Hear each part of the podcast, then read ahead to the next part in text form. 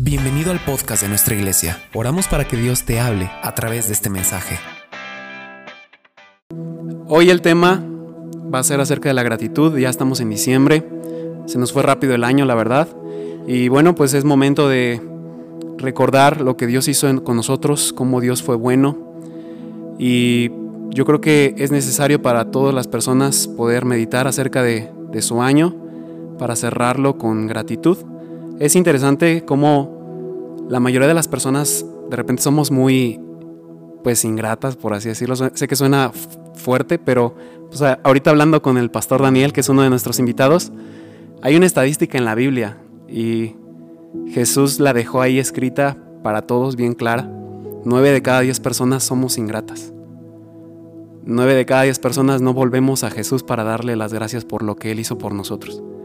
Y bueno, es un tema muy interesante para esta temporada y necesario porque yo creo que la gratitud tiene muchísimos beneficios y hay un poder detrás de, la gratitud. Pastor Omar, Pastor Daniel, bienvenidos al programa. Pastor Daniel, ¿quiere dar un saludo? Antes de entrar al, al tema. ¿Qué tal? Buenas tardes a todos. Sean bienvenidos. Gracias por la invitación. Gracias por eh, considerarme para poder estar aquí en este espacio. Eh, los he escuchado desde que inició el programa, que son como unos tres, recuerdo, cuatro, no recuerdo. Pero estoy muy contento de estar aquí, agradecido con Dios. Y pues sean todos bienvenidos. Creo que es un tema muy importante.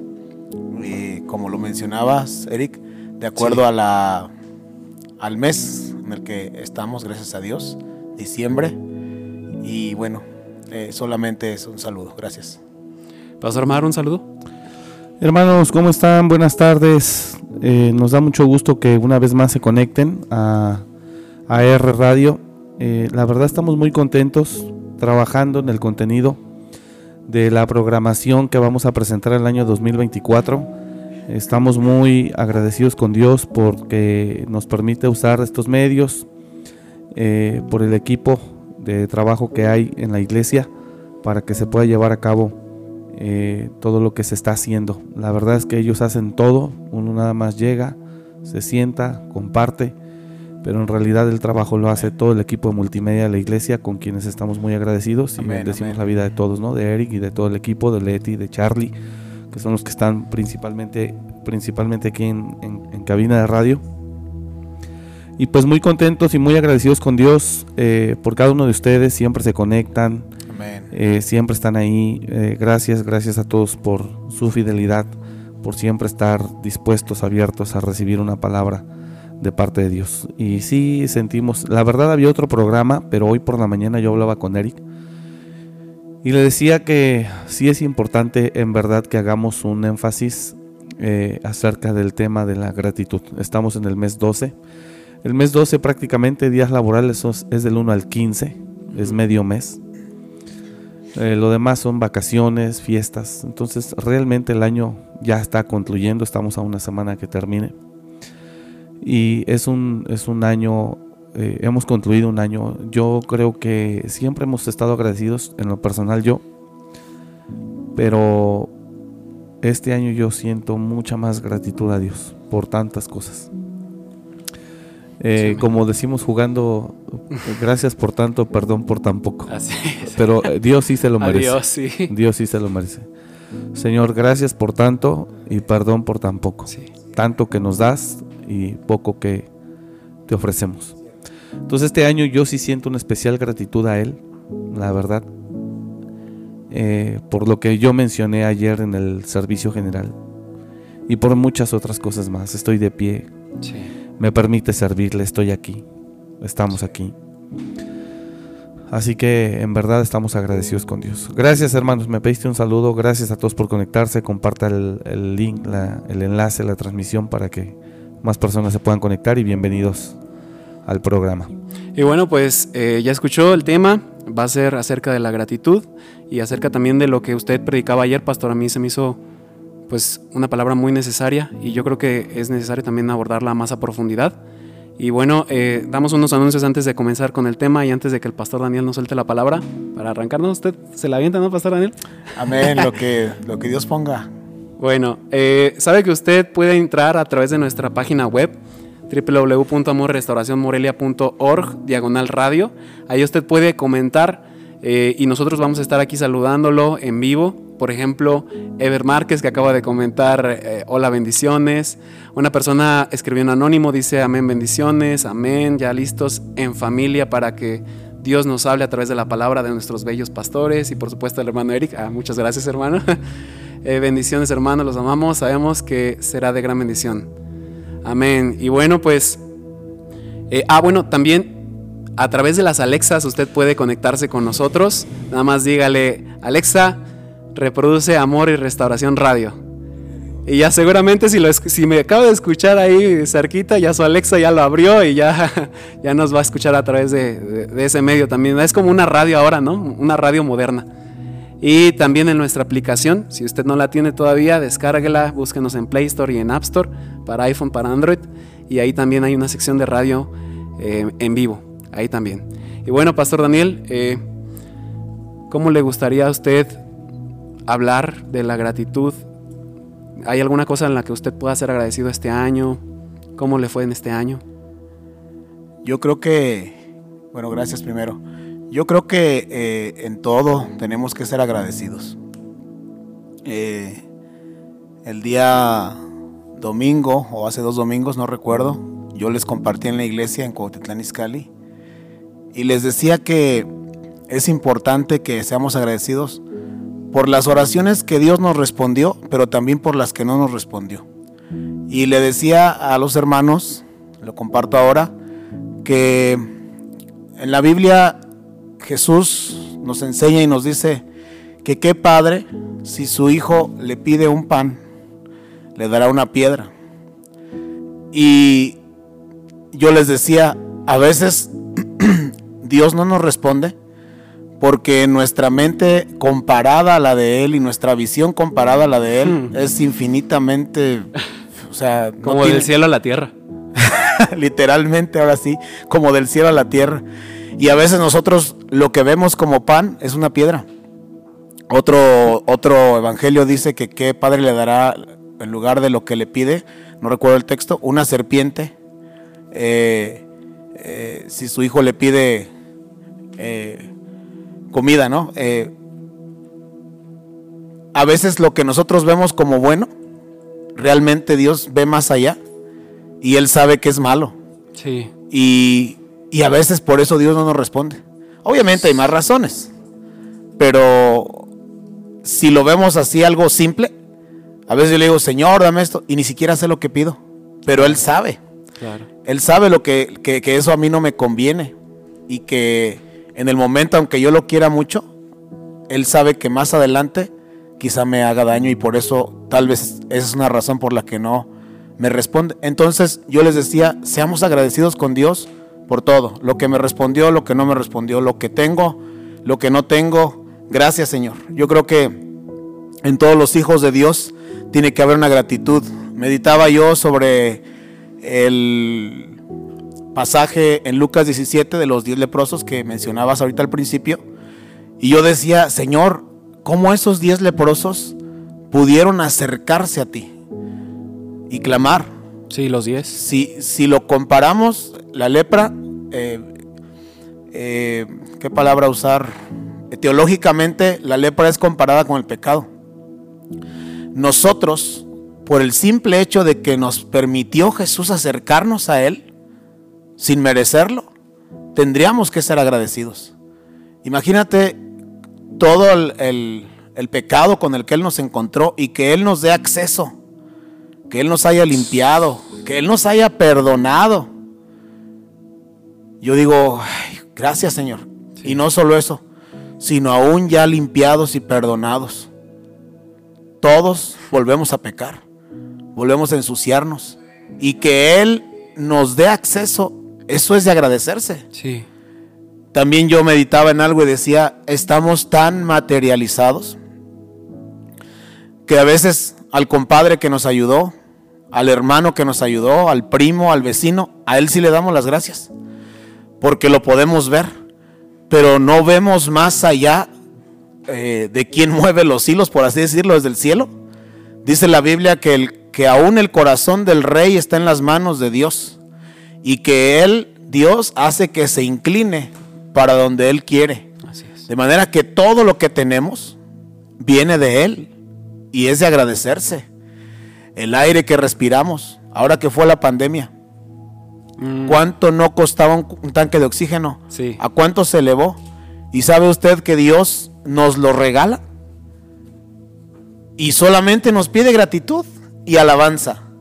Dice, todo lo que respire, alabe a Jehová. Amén. El que alguien tenga vida aún no es por lo que come o por lo que hace. Es porque el aliento de Dios aún permanece en ese cuerpo.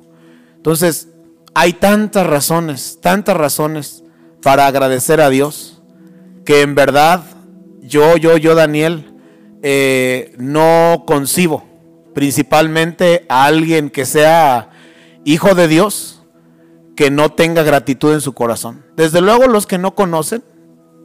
Ajá. Sí, perdón, ¿querías comentar algo, Eric? Sí, es que ahorita que estaba hablando, pastor, me, me acordé de la, del Salmo de David. Dice, bendice alma mía Jehová y bendiga todo mi ser su santo nombre. Bendice alma mía Jehová y no te olvides de ninguno de, de sus beneficios. ¿Cómo se nos olvidan muchas veces sus beneficios? O no somos conscientes o ni siquiera nos, nos somos conscientes. Él es quien perdona tus iniquidades y Él nos ha perdonado muchas. Demasiadas. Él es el que sana tus dolencias. Wow. Él es el que rescata del hoyo tu vida, el que te corona de favores y misericordia, el que sacia de bien tu boca, de modo que rejuvenezcas como el águila. Qué tremendo, ¿no? O sea, Sí. y, y olvidarnos de todo eso. Y, y olvidarnos y que se nos haga tan sencillo que, que lo tomemos por, por algo simple. Cierto. Entonces, yo creo, yo de verdad no concibo a alguien que conozca a Dios y que no haya gratitud. Yo sé que en los, hay- ha habido momentos de todos, en la vida de, de cada uno, eh, de, de los que somos hijos de Dios, momentos buenos y malos, pero ¿sabes algo, Eric? A veces, en los momentos más difíciles, es donde me encuentro yo con Dios Sí, yo he tenido momentos muy difíciles en mi vida. Y aún es- si no hubiera habido esos momentos, quizá no hubiera habido un encuentro con Dios, una sanidad de Dios, un consuelo de Dios. Entonces, tanto en los momentos de bendición como en los malos, ahí está el Señor. amén. Entonces, yo creo que es para agradecerse, pues, por todo, por todo, por todo. Eh, quiero leer un salmo, no sé si pueda. Por favor. Salmos 50, desde el 11, en la versión NTV. Dice, conozco a cada pájaro por las montañas, y todos los animales del campo me pertenecen. Si tuviera hambre, no te lo diría a ti, porque mío es el mundo entero y todo lo que en él hay. Hay en él, perdón. 13. ¿Acaso me, me alimento de carne de toro? ¿Acaso bebo sangre de cabra? Mira, mira lo que dice el 14, Eric. Y hermanos que están escuchando. Haz, Dios nos dice, haz que la gratitud sea tu sacrificio a Dios. Amén. Dios es tan bueno. A mí me sorprende. Hay un versículo que dice, Él da semilla al que siembra. Esto es similar porque di- dice Dios, mira, si tú me agradeces, para empezar, pues lo tienes que hacer porque yo soy el que te provee de todo.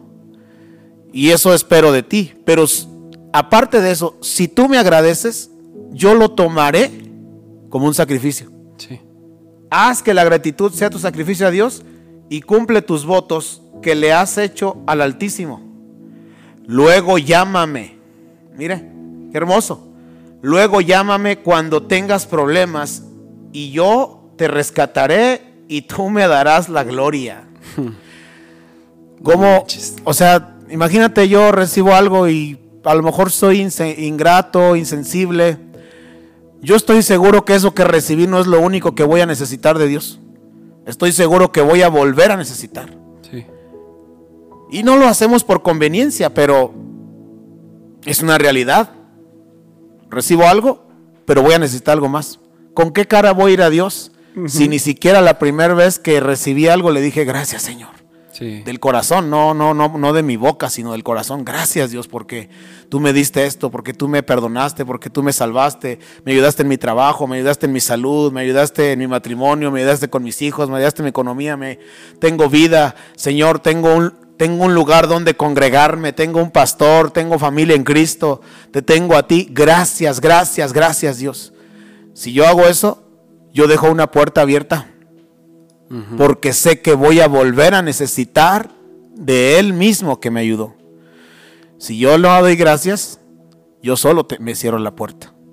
Entonces, yo para concluir este punto, Eric, hermanos que nos escuchan, debe haber gratitud en nosotros en todo momento, en todo tiempo, por todo, lo bueno, lo malo, lo que tenemos. Gracias. Ah, cuando, cuando empezamos a agradecer por lo que tenemos, lo empezamos a valorar se empieza a dimensionar, empezamos a decir, wow, no me, da, no me he dado cuenta que tenía esto, gracias Padre. Eh, de gracias a Dios por sus padres, los que tienen, como decía ahorita, de gracias a Dios por su iglesia, de gracias a Dios por su pastor, de gracias a Dios por, por la palabra de Dios, de gracias a Dios por todo. Y cuando uno es agradecido, eh, me acuerdo ahorita que estoy hablando esto, me acuerdo ahorita que el pastor en alguna ocasión, bueno, varias ocasiones ha dicho, si usted tiene quizá un vehículo no del año, pero tiene un vehículo, de gracias a Dios. Y verá cómo cuando usted de gracias a Dios por ese vehículo que quizá usted reniega, que quizás dice, ah, yo quisiera tener último modelo, yo quisiera, como usted ese, ese, eso que usted ve poco, lo va, aparte de que lo va a ver diferente, usted va a sentir más gratitud en su corazón.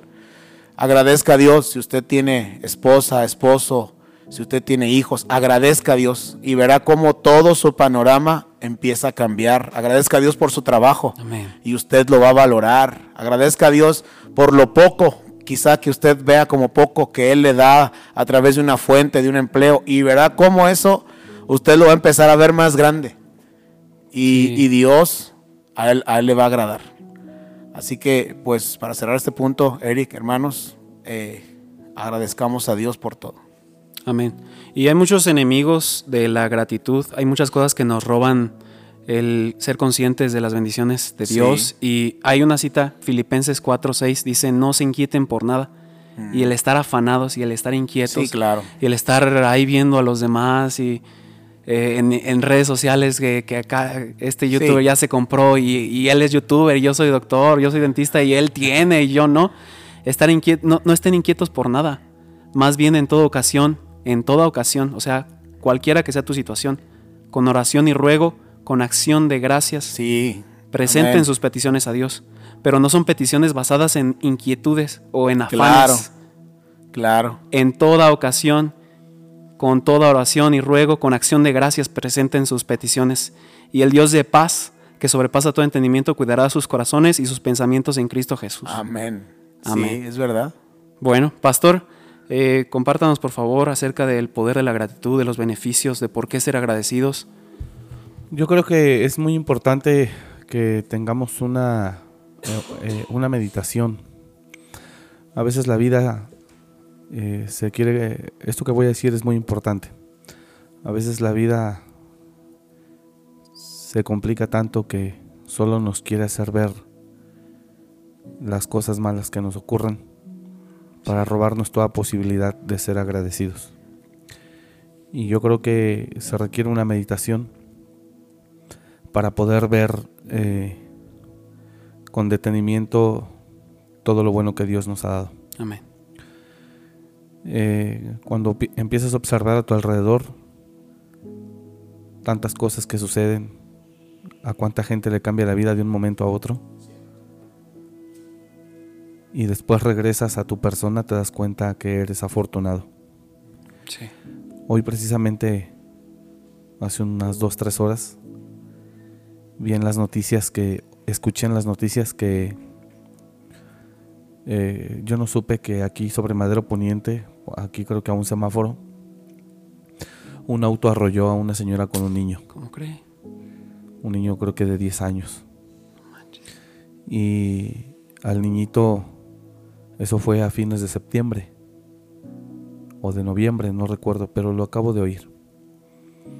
estuvo en el hospital internado, le amputaron sus dos brazos. Ah, sí, ¿Sí? ¿Ya saben cuál es? sí. Es que atravesamos este, la avenida y justo yo estaba enfrente. Se lo prometo delante de ¿Cuándo Dios. pasó eso? Cuando pasó eso. Ah, bueno. Y yo eh, hoy escuché que el niño acaba de morir. Ah, no me diga. O sea, aunque no muriera, su Sí. vida cambió para siempre. Sí, sí, sí. Entonces yo pienso que la gratitud nace, repito, número uno, la vida, por no decir que el mismo diablo Sí. nos hace ver la vida tan dura que no nos deja ver los motivos o las razones para agradecer. Y eso es algo con lo que usted tiene que luchar. Tiene que luchar para que no vea la vida como el diablo quiere que la vea. Porque Dios es bueno en todo tiempo. Amén. Y para ese hecho, para no ver la vida como el diablo quiere que la veamos, tenemos que sentarnos a meditar. Siéntese y medite. En su habitación, en su sala, en su oficina, donde esté. Y si está completo, tiene salud. Yo sé que todos tenemos problemas. Y si nos enfocamos en los, nos enfocamos en los problemas, nadie tiene razones para agradecer. Pero medite y en verdad, con humildad, reconozcamos lo bueno que ha sido Dios, aunque nosotros hemos fallado. La meditación le va a ayudar a que usted pueda reconocer la bondad de Dios.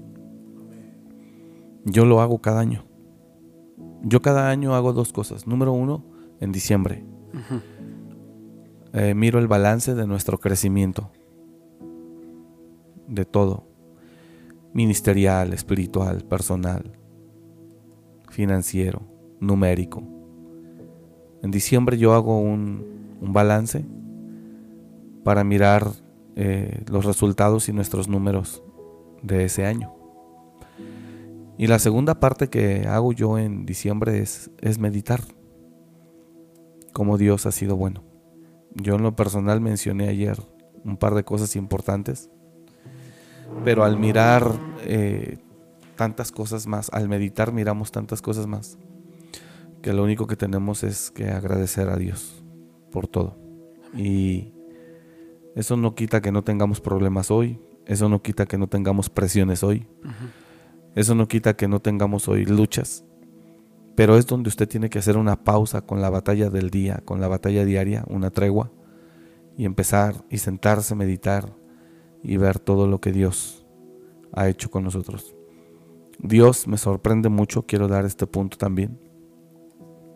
Y me sorprende muchísimo en que los seres humanos hacemos un bien a alguien y tratamos de que todo el mundo lo sepa. Y si se puede, hasta a la persona se lo reclamamos cuando es el momento. Dios nos libra cada mañana y nunca nos ha cantado nada. Ni siquiera nos lo ha expresado. Dios nos guarda simplemente porque es Padre. Literalmente como el papá que tiene un hijo pequeño, pequeño, que el niño no alcanza a comprender las responsabilidades de la vida, las demandas de la vida. Que el niño solamente sabe que tiene que ir a la escuela el próximo siguiente, el próximo ciclo escolar y que el niño lo único que sabe es que va a llevar libretas nuevas, mochila nueva, lonchera nueva, pero que no tiene ni la menor idea de todo lo que hizo el padre para poder darle a su hijo lo necesario. Y el padre no le dice nada a su hijo, ¿no? Dios es igual. De tantas cosas nos ha librado. Eh, yo le agradezco tanto a Dios. Nosotros como pastores, yo como pastor, en la forma en la que predicamos, enseñamos la palabra. Hay gente que, que recibe la palabra, pero hay mucha gente que se molesta. Hay mucha gente que rechaza, que te aborrece. Y ese rechazo convierte a, a las personas a veces, lamentablemente, en enemigos. Y muchas veces tal vez hay gente que está maquinando algo contra ti. Contra ti y, y tú no sabes. Tú no sabes si saliendo de aquí ahorita te esté esperando alguien para hacerte daño.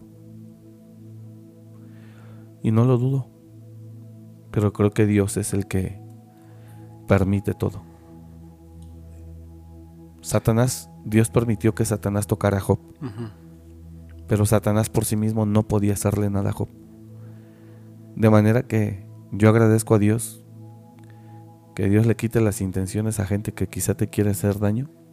Al mismo diablo. Y no ocurre. O cuando estás en la calle, ¿no? Entonces, este es un programa que yo quise enfocarlo, dándole un poco de continuidad a lo que ayer se predicaba, porque en verdad es un mes ya no para trabajar, sino para agradecer. Es un mes para cerrar el año. Ayer hablaba yo con un ministerio al final del servicio y les decía, hija, concéntrense con todo el equipo, todo el ministerio de ustedes en dar gracias a Dios estos días, este mes, en meterse con Dios, buscar a Dios. Descansen en Dios y entremos el 2024 con las pilas cargadas para seguir haciendo el trabajo. Es eso lo que, de hecho lo hablé contigo también ayer.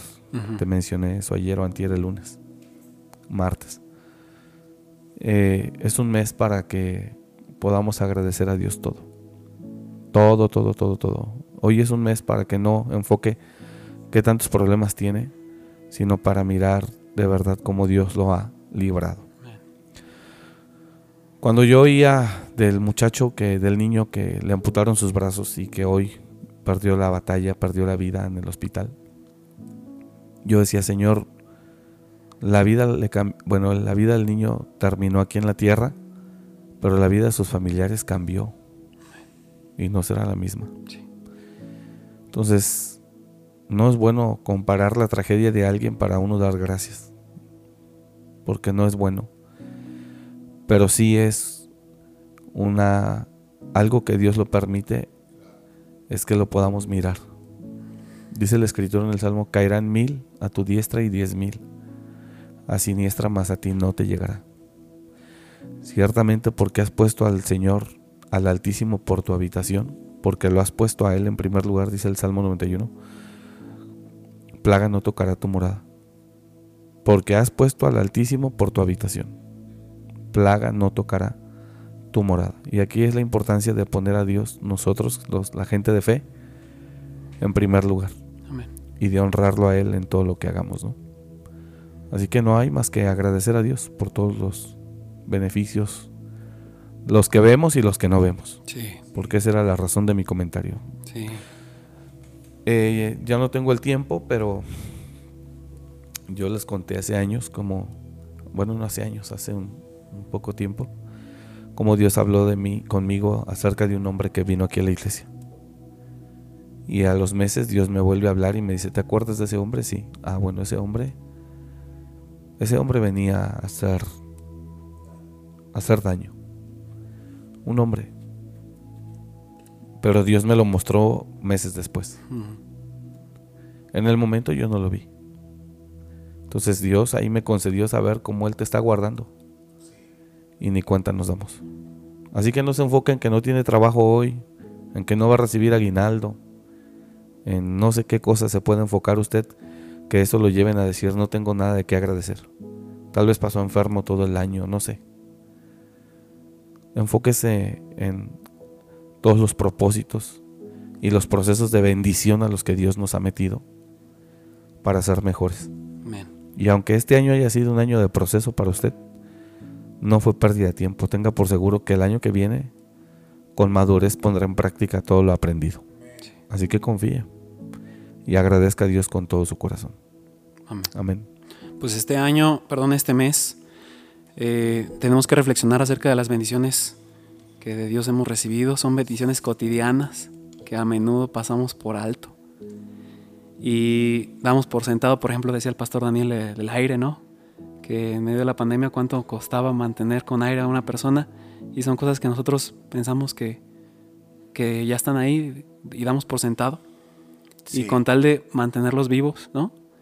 Y bueno, también, eh, Pastor Daniel, yo creo que la actitud de gratitud transforma eh, el estado de ánimo de las personas. Cambia el dolor o cambia el aparente desesperar por tranquilidad y por paz. ¿Cómo, cómo usted piensa, no sé, si quiera compartir acerca de eso?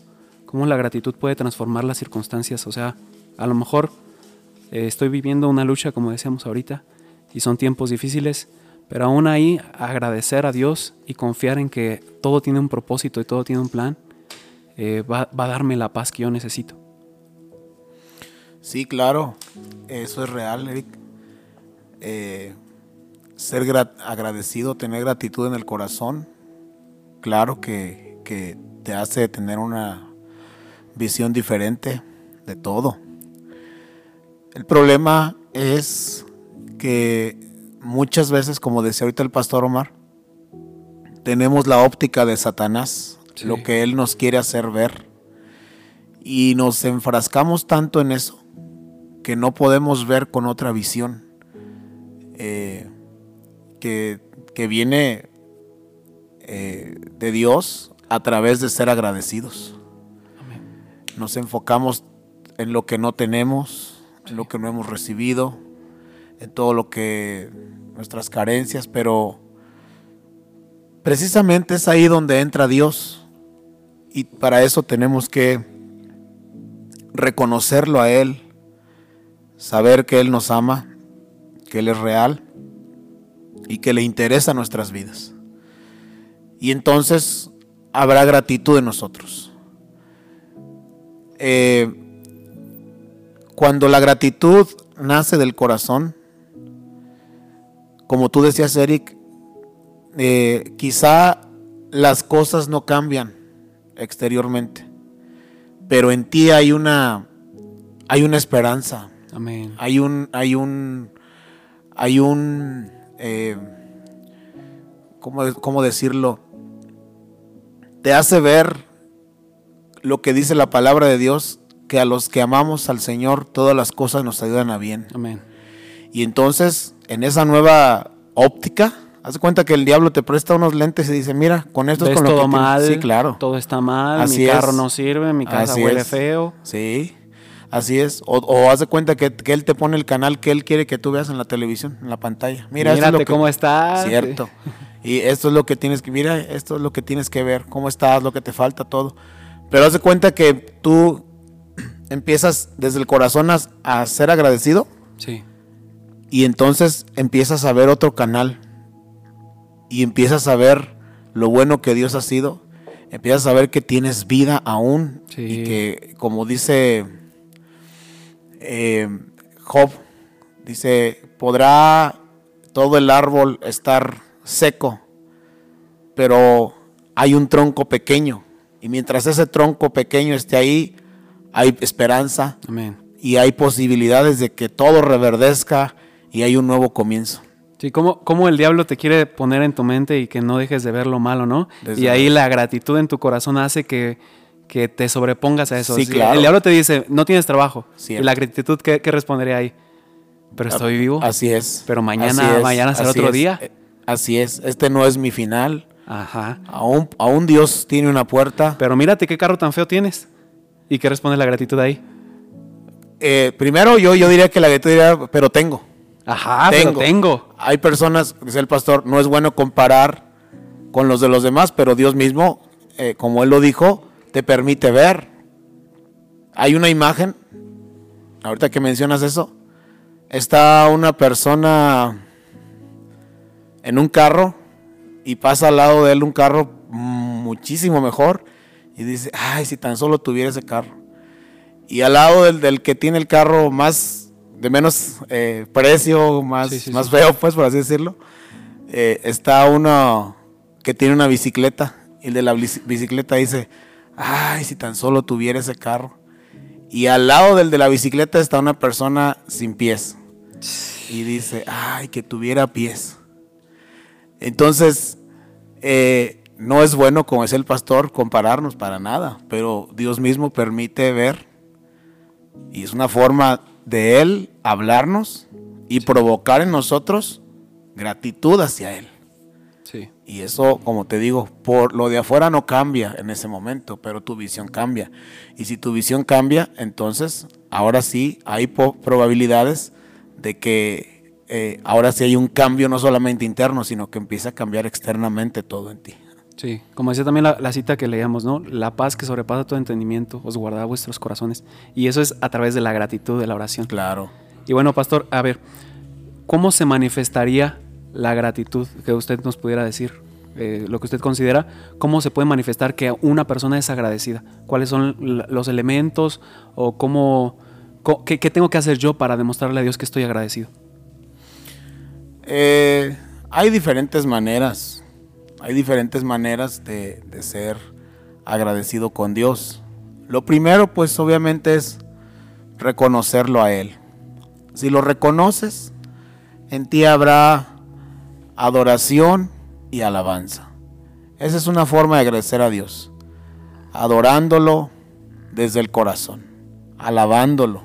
Una vez que tú ya reconoces quién es Él y quién eres tú para Él, entonces de ti Nadie te tendrá que incitar para decir, vamos hermano, levante sus manos, alce su voz, dígale a Dios cuánto le ama, dígale que lo necesita, que está agradecido.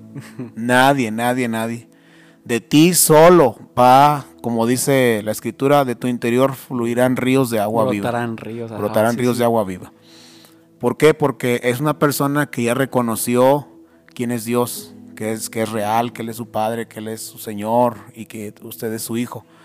Eh, alabanza y adoración. La otra, compartiendo, compartiendo, aún lo poco o mucho que para ti sea, compartiendo con los demás. Es una forma de decir, gracias Señor, eh, de ti viene todo y gracias porque puedo yo compartir con mis hermanos. Esto poco, quizá tengo solo un plato de comida, pero puedo compartir una porción con mi hermano compartiendo. Otra forma, pues, eh, nos lo han enseñado cada año. Al fin de año siempre hemos recibido esta enseñanza. Yo también eh, la doy allá en la iglesia de Cuautitlán Izcalli, en el tiempo que he estado ahí. Eh, una forma de agradecerle a Dios es llevando una ofrenda, una ofrenda de gratitud. O sea, tú le puedes agradecer a Dios con tus finanzas. Fíjate que ahorita que estoy compartiendo esto, yo quiero eh, aclarar aquí un punto porque cuando nosotros como ministros tocamos estos temas, a veces somos juzgados, como es el pastor, somos, a veces nos ponemos enemigos. Hay un versículo que yo le digo a la iglesia no referente a este tema, sino en todo el versículo que viene, creo que es primera de Juan 4, donde dice, Dios mismo nos dice que pesemos los espíritus. Y yo le digo a la gente, mire, quizá haya, haya abusos en, en ciertos ministros, quizá los haya. No podemos tapar el sol con un dedo. Pero una vez que usted ya pesó el corazón de esa persona, que es honesta, que, que ama a Dios, que no está ahí por interés, que realmente lo que le interesa son las almas, el bienestar de las almas, de las familias. Yo creo que tendríamos que darle credibilidad a esa persona. Y una vez que le demos credibilidad, entonces ahora debemos abrir nuestro corazón. Sí. Y mira, lo que estoy hablando no tiene que ver con dinero, sino estamos tocando el tema de la gratitud. Sí. Me viene a la mente una persona cuando esa persona llega ahí a la iglesia, llega con muchísimos problemas, tanto personales, de persecución, de paranoia, como matrimoniales. Esta persona de repente un día llega a la iglesia y yo me acuerdo que yo iba a dar mi clase apenas de, que las damos, la tenemos a las diez y media. Él llegó como a las diez entonces llegó ya los hermanos lo me dijeron, no, pues que, que necesita oración este varón, no sé qué. A ver, pues yo dije, pues es oración, pues está bien. No, pues ahí me, nos llevamos como unos 40 minutos. Yo le robé tiempo a mi clase porque eran sus necesidades pues fuertes. Estuvimos platicando, lo estuve ministrando. Al siguiente domingo llega otra vez. Cuando yo ese domingo le dije, mire, hermano, véngase al culto, reciba de Dios, adórelo, Dios le va a ayudar. Y, usted esté viendo hacia los cultos, mire, si quiere venir a la oración, pero a esta hora tenemos clase y, nadie le puede atender. Bueno, yo como dos domingos a la misma hora, casi casi exigiendo, ayúdenme con mi matrimonio, me están persiguiendo, bla, bla, bla. Bueno, un día hasta el pastor Natanael, que, que todavía me acompañaba ahí, este, pues le dije, Pastor Nata, atiéndelo por favor. Y ya hace cuenta que Dios le hizo un milagro, Eric, tan grande. Sí. Que en verdad, solamente Dios le podía ayudar. Y después de eso, él no tenía trabajo. Y Dios le da un trabajo. Y ya, lo que siempre aconsejamos, sea fiel, sea fiel. Eh, no me refiero a, con la iglesia, sino sea fiel en su trabajo, sea fiel, sea fiel, ah, mire, no se mueva, por favor, así va a empezar, pero si ustedes fiel en ese trabajo, Dios lo va a promover. Bueno, de repente un día llega a la iglesia, y me dice, ¿puedo dar un testimonio? Es que Dios me dio un trabajo. Oh, está bien, hermano.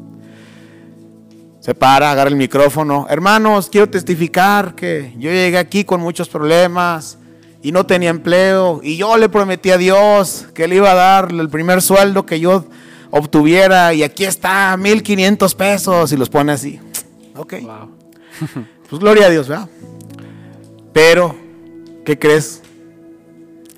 Dios no quería su dinero. Dios quería su corazón. Después de ese acto que él hizo, dos, tres veces lo llegué a ver otra vez y nunca más lo volví a ver. Entonces no estamos hablando un tema de dinero. No, ¿cómo vas a comprar tú a Dios con 1500 pesos? Pero si es una forma en la que tú le puedes agradecer. Pero no es dinero, no es dinero, no es... ¿Perdón? Te está oyendo el hermano. Gloria a Dios. A ver si vuelve siquiera para, para reclamarme. Yo soy experimentado en quebranto, en esas cosas. cuidado. Cuidado.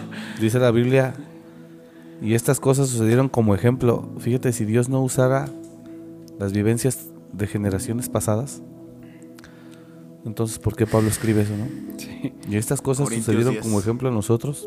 Sí. Para que no codiciemos cosas malas, para que no forniquemos, y la Biblia específicamente habla de nombres en particular que hicieron esto y aquello. Sí. O sea, a David le pusieron una exhibida de generación en generación. Sí. Porque a miles de años aún seguimos. Se habla de hablando de David. Y de Urias. Ya cuando vayamos al cielo digamos, no manches David, qué tremendo. Todo eso que hiciste con Urias, pobrecito.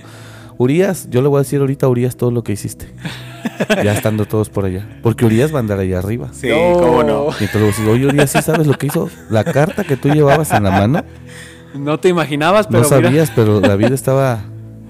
qué tremendo. Híjole, David, qué bárbaro. No, no. Cómo Dios se exhibe, ¿no? Sí. sí. ¿Con qué fin? Con el fin de que aprendamos. Aprendamos. Sí. Así que abusado porque el hermano de los 1500 un, saludo, oyendo, un saludo. No, lo bendigo. Las opiniones del pastor Daniel no reflejan eh, la intención de este canal, de esta radio. Y restauración es, se reserva, se reserva las, las guerras que el pastor se aviente solo. no, eso es verdad. Es que aprendemos de, todo, de las vivencias. Y me sorprende la verdad que, que, que cómo pensamos pues que, que se trata de dinero cuando no es dinero, es gratitud. La gratitud es más allá del dinero, la verdad. Y entonces una forma de agradecer, de agradecerle a Dios, sí, ciertamente es Es el primer programa que hay café. Porque el pastor Daniel no condicionó que él venía al programa si había café. Era su rider, lo, Sin ningún programa hemos tenido café. No, y, puso la marca y todo. Perdón que interrumpa, hermanos, pero es que esto es algo sobrenatural. sí, es algo que nunca había pasado. No, y los hermanos de Scali saben que me gusta el café, van a pensar que sí es verdad. Es el café y hasta yo alcancé poquito. No, hombre, qué, barbaridad, gracias. Los asientos. Aquí ni agua te dan. Pero bueno, gracias por el café. No es cierto, hermanos de Scali, no es cierto. Pastor Daniel, perdón. Este, sí. Eh, entonces, son algunas formas de, de agradecer a Dios. Alabanza, adoración. Y desde luego, pues con nuestra vida, con nuestras finanzas también. Amén. Pastor Omar, eh, ¿quiere seguirnos hablando acerca de los elementos que usted considera también como parte de la gratitud? Yo creo que la gratitud se declara y se demuestra. Es algo que Daniel hablaba. Así es. La gratitud se expresa y se demuestra, ¿no? Sí, Definitivamente, entonces yo creo que no hay otra forma. amén. Eh, creo que una de las formas... Ah, no, hay otra forma. No decepcionar. Pues sí. No decepcionar, no traicionar. Creo que la gratitud se demuestra, se expresa eh, de esas tres formas. Eh, Jesús hizo un milagro tremendo, todos conocemos la historia de los diez leprosos, Sí. y solo volvió uno, ¿no? Sí. Entonces ahí te das cuenta cómo Dios nos estaba enseñando que el nivel de ingratitud del hombre es impresionante. Y que el nivel, que el nivel de, de este agradecimiento, eh, perdón, el nivel de ingratitud es impresionante y el nivel de interés de los seres humanos es altísimo. Nosotros hacemos retiros, ustedes lo saben, servimos en ellos. No tienen costo. Tratamos de servir a la gente con todo un equipo. Creemos que la mayoría de la gente siempre en un retiro, la mayoría, no toda, pero la mayoría de la gente en un retiro siempre sale bendecida, Sí. pero no vuelve. No vuelve. Hacemos un retiro para 800 personas y vienen 200. Sí. La cuarta parte. Y después de esos 200, Mm, conforme las semanas, también van, Disminuyendo. va bajando, va, mucha gente va soltando, desertando y se quedan 100. Sí. E hiciste un retiro para 800 personas, Tremendo. o 900, o hasta 1000. Y que se queden. Bueno, una vez tuvimos un retiro de 900 y tantas personas, 970 y llegaron 150. 150. O sea, ¿dónde están las otras 700? Ok, estoy de acuerdo, no todas fueron bendecidas, ok. Pero la mayoría sí. Sí. ¿Dónde está la Sí. gente? ¿Sabes por qué? Porque la gente solo va por un milagro. Sí. La gente va solo por su necesidad y eso se llama interés. Claro. Porque el agradecido se queda. Sí, amén. El agradecido no se va. El agradecido se queda. Es más, el agradecido vuelve. Sí.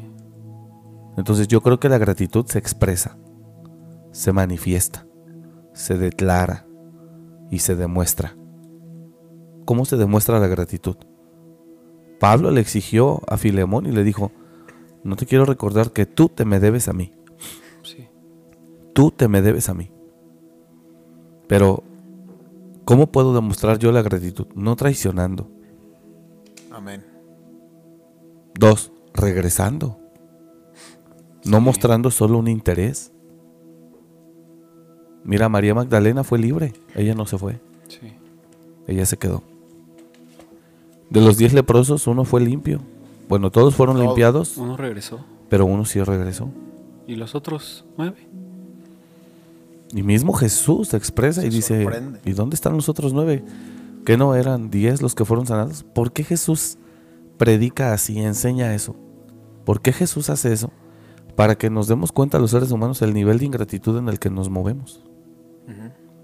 Es impresionante, impresionante. Pablo vivió muchísima ingratitud de los corintios, Sí. muchísima. Mismo Pablo les dijo, yo sé que ustedes no me aman y aman a otra gente más que a mí, pero yo sí los amo a ustedes. Pablo vivió una ingratitud de la iglesia de Corintio impresionante, impresionante. Entonces yo creo que la gratitud se expresa, se demuestra, se manifiesta. No solo se habla, Cierto. No solo se habla. No habemos de lengua, dice. Juan. Aquí, los fines de año, en el culto de acción de gracias, tenemos gente que solo viene literalmente una vez al año a la iglesia. Sí. En los cultos de acción de gracias, hay gente que la vemos solamente ese culto, cada año. No manches, cada año. Sí. Digo, si están en otra iglesia, qué bueno, y a lo mejor el 31 los- les, les gusta venir para acá, pues qué bueno. Pero si no, es donde están todo el año. Sí, sí, sí. No, está impresionante. ¿Dónde están todo? Hay gente que en verdad no vemos en todo el año más que en el culto de acción de gracias. Sí. Y toma la santa cena y la disfruta con unas ganas Sí. tremendas. Como si estuviera bien limpio. No, no, no, bueno, yo no, yo no cuestiono ese tema, pero este, pero así como si estuviera todo bien, ¿no? Pero pues está bien, cada quien. Entonces yo creo que la gratitud no solo se habla, Es se demuestra y se agradece. Se expresa. Se expresa. ¿Cómo? No traicionando. Jesús dijo, si me amáis, Guarda. guardad mis mandamientos. Si me amáis. Entonces yo creo que la gratitud no solo se habla, se demuestra. Sí. ¿Y cómo la demuestro? No traicionando. Y demostrando que estoy agradecido por lo que recibí, no yéndome.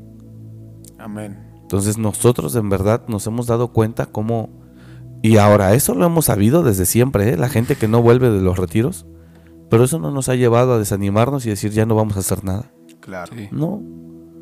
No, nosotros lo seguimos haciendo y, y seguimos comprando el alimento de un retiro con mucho gusto.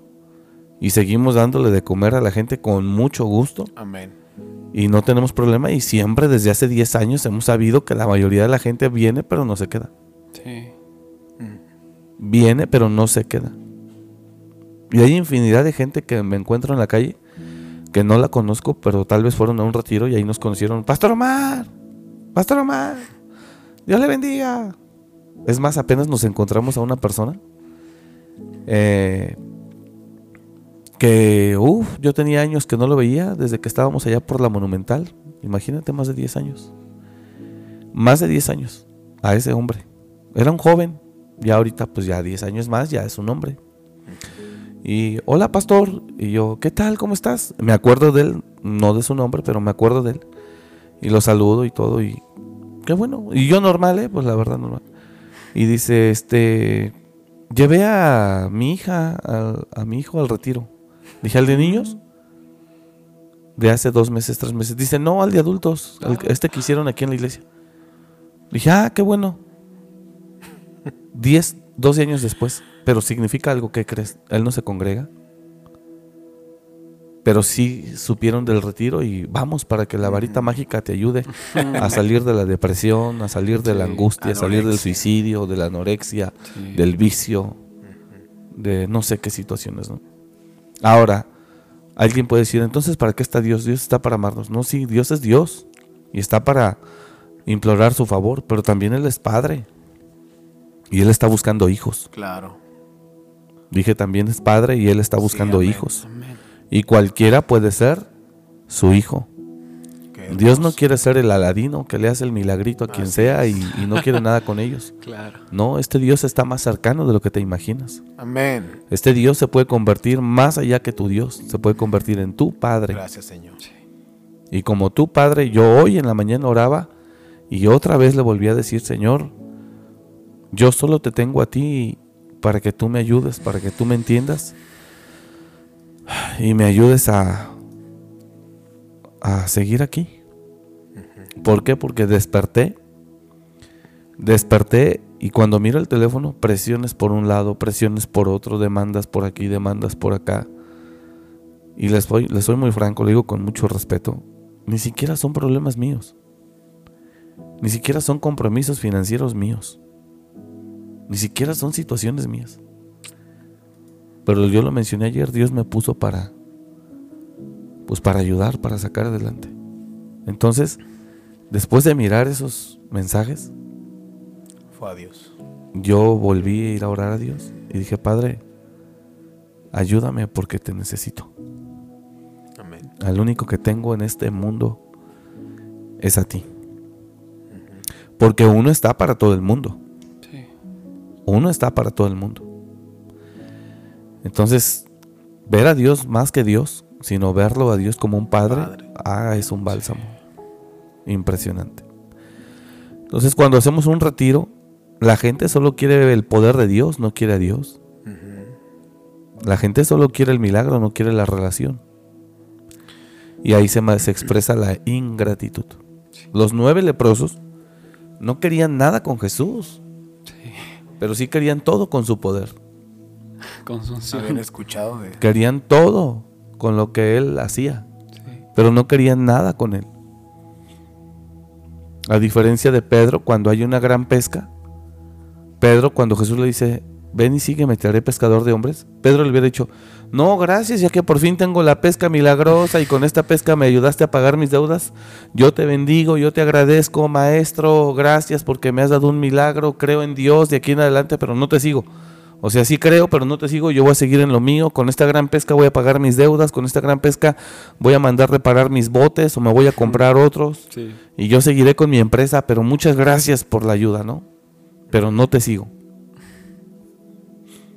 Entonces, y hay gente que cada año, no aquí, no aquí con nosotros, de verdad lo digo, pero cada año, eh, lo expreso así, ¿no? Cada muerte de un burro, o sea, es, uff, ya burros ya no hay. Entonces, imagínate, ¿no? Pero observo cómo de repente alguien que ni a la iglesia viene, Vuelve el día. no, no, no, eh, manda algún presente, Ah, pero no sabes nada. Así es. Hace muchos años yo le dije a una persona, hermana, no se preocupe, Dios la quiere a usted, lo que decía Daniel, el hermano de los 1500. sí. Ya le vamos a decir así, el hermano de los De hecho, 1500. así lo tengo registrado en el, nu- ¿Así? el celular. Este, yo le dije, no. Le dije, Dios la quiere a usted. Amén. Eh, es impresionante. Así que yo creo que la gratitud no solo se habla, Sí. se demuestra. Amén. Yo creo que la gratitud eh, no solo se dice, se, se demuestra. Y se demuestra de esas formas que ya mencioné. No traicionando, siendo fiel. Eh, hay un canto de Jesús Adrián Romero, muy lindo, buscando refugio en la tempestad. Y dice el canto, y me recibió un hombre incomparable. Eso es Jesús. Pero Jesús le quitó la aflicción. Pero después Jesús, digo, eso es lo que dice la letra del canto, pero entendemos que la esencia de Jesús es esa. Sí. Le dice, no solo te quito la aflicción, te puedes quedar si tú deseas. Si tú quieres. Entonces, yo creo que la gratitud no solo se declara, sino la gratitud se expresa.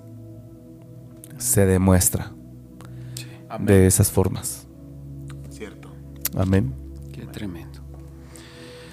Eh, est- pensaba también en Saqueo, cuando se encontró con ese Jesús y cuando vino la salvación a su casa, él actuó de una forma bien radical y dijo, si he robado yo aquí, voy a devolverlo a los pobres y voy a empezar a, a tener una nueva vida. Dice, Señor, voy a dar la mitad de todo lo que tengo a los pobres. Y si a alguien he robado, le devolveré cuatro veces lo que le robé. Cierto. Y Jesús le dijo, hoy la salvación ha llegado a esta casa, pues este hombre también es uno de los hijos de Abraham. Y eso demuestra que Saqueo no nada más estaba eh, buscando el beneficio y ya, sino ya quería Jesús y quería un cambio de vida total y absoluto y radical. Y estaba dispuesto a lo que a lo mejor Saqueo había acumulado durante tantos años y su ambición más grande y su afán más grande, ahora rendirlo por completo, la mitad a los pobres y, de- y vengan quien les he robado y le voy a dar cuatro veces. Pastor Daniel, ¿cómo puedo cultivar un corazón agradecido? ¿Cómo lo puedo ya generar? No lo tengo, pero quiero tenerlo. Pues creo que va de la mano con lo mismo que respondí hace rato. Es reconocer a Dios. Sí, Y no solo a Dios, aunque todo empieza con Dios. A veces, eh, por ejemplo, los hijos hacia los padres. eh, Estoy hablando biológicos, no espirituales, sino piensa, como decía ahorita el pastor, no sabe en qué problema se mete el, el papá o la mamá o ambos para darles comida, para darles agua caliente o de acuerdo a sus posibilidades. Sí. Y piensa quizá el hijo que no tiene que agradecerse eso. Que eso es gratis. ¿no? Sí, sí, o sea, pues que, que no es algo extraordinario, como que pues, esto es tu, es mi derecho como niño, como joven, como lo que sea, como hijo, Sí. es mi derecho. Y pues sí, pero ¿por qué no agradecer? O sea, en las cosas mínimas, en las cosas pequeñas, Cotidianas. Busca- ajá, exactamente, cotidianas es la palabra correcta. Puede buscar qué puede agradecer. Eh, por ejemplo, en una empresa, ¿no? En un trabajo. ¿Cuántas veces ha agradecido porque le da su salario, quien sea, sea bueno o sea malo, su patrón? La Biblia dice que no solamente a los fáciles de amar, sino aún a los difíciles de soportar. Sí. Tenemos que eh, recibe su pago, agradece. Sí.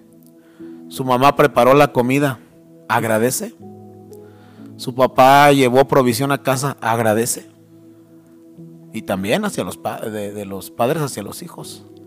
Su hijo, que es su obligación y amén, la- recoger el cuarto, tener limpio, pero agradece por eso. Entonces, en las cosas cotidianas, busquemos dónde podemos nosotros dar gracias. Sí. Y también eso va a ayudar a ir construyendo un corazón con gratitud. Hace años, yo creo que unos,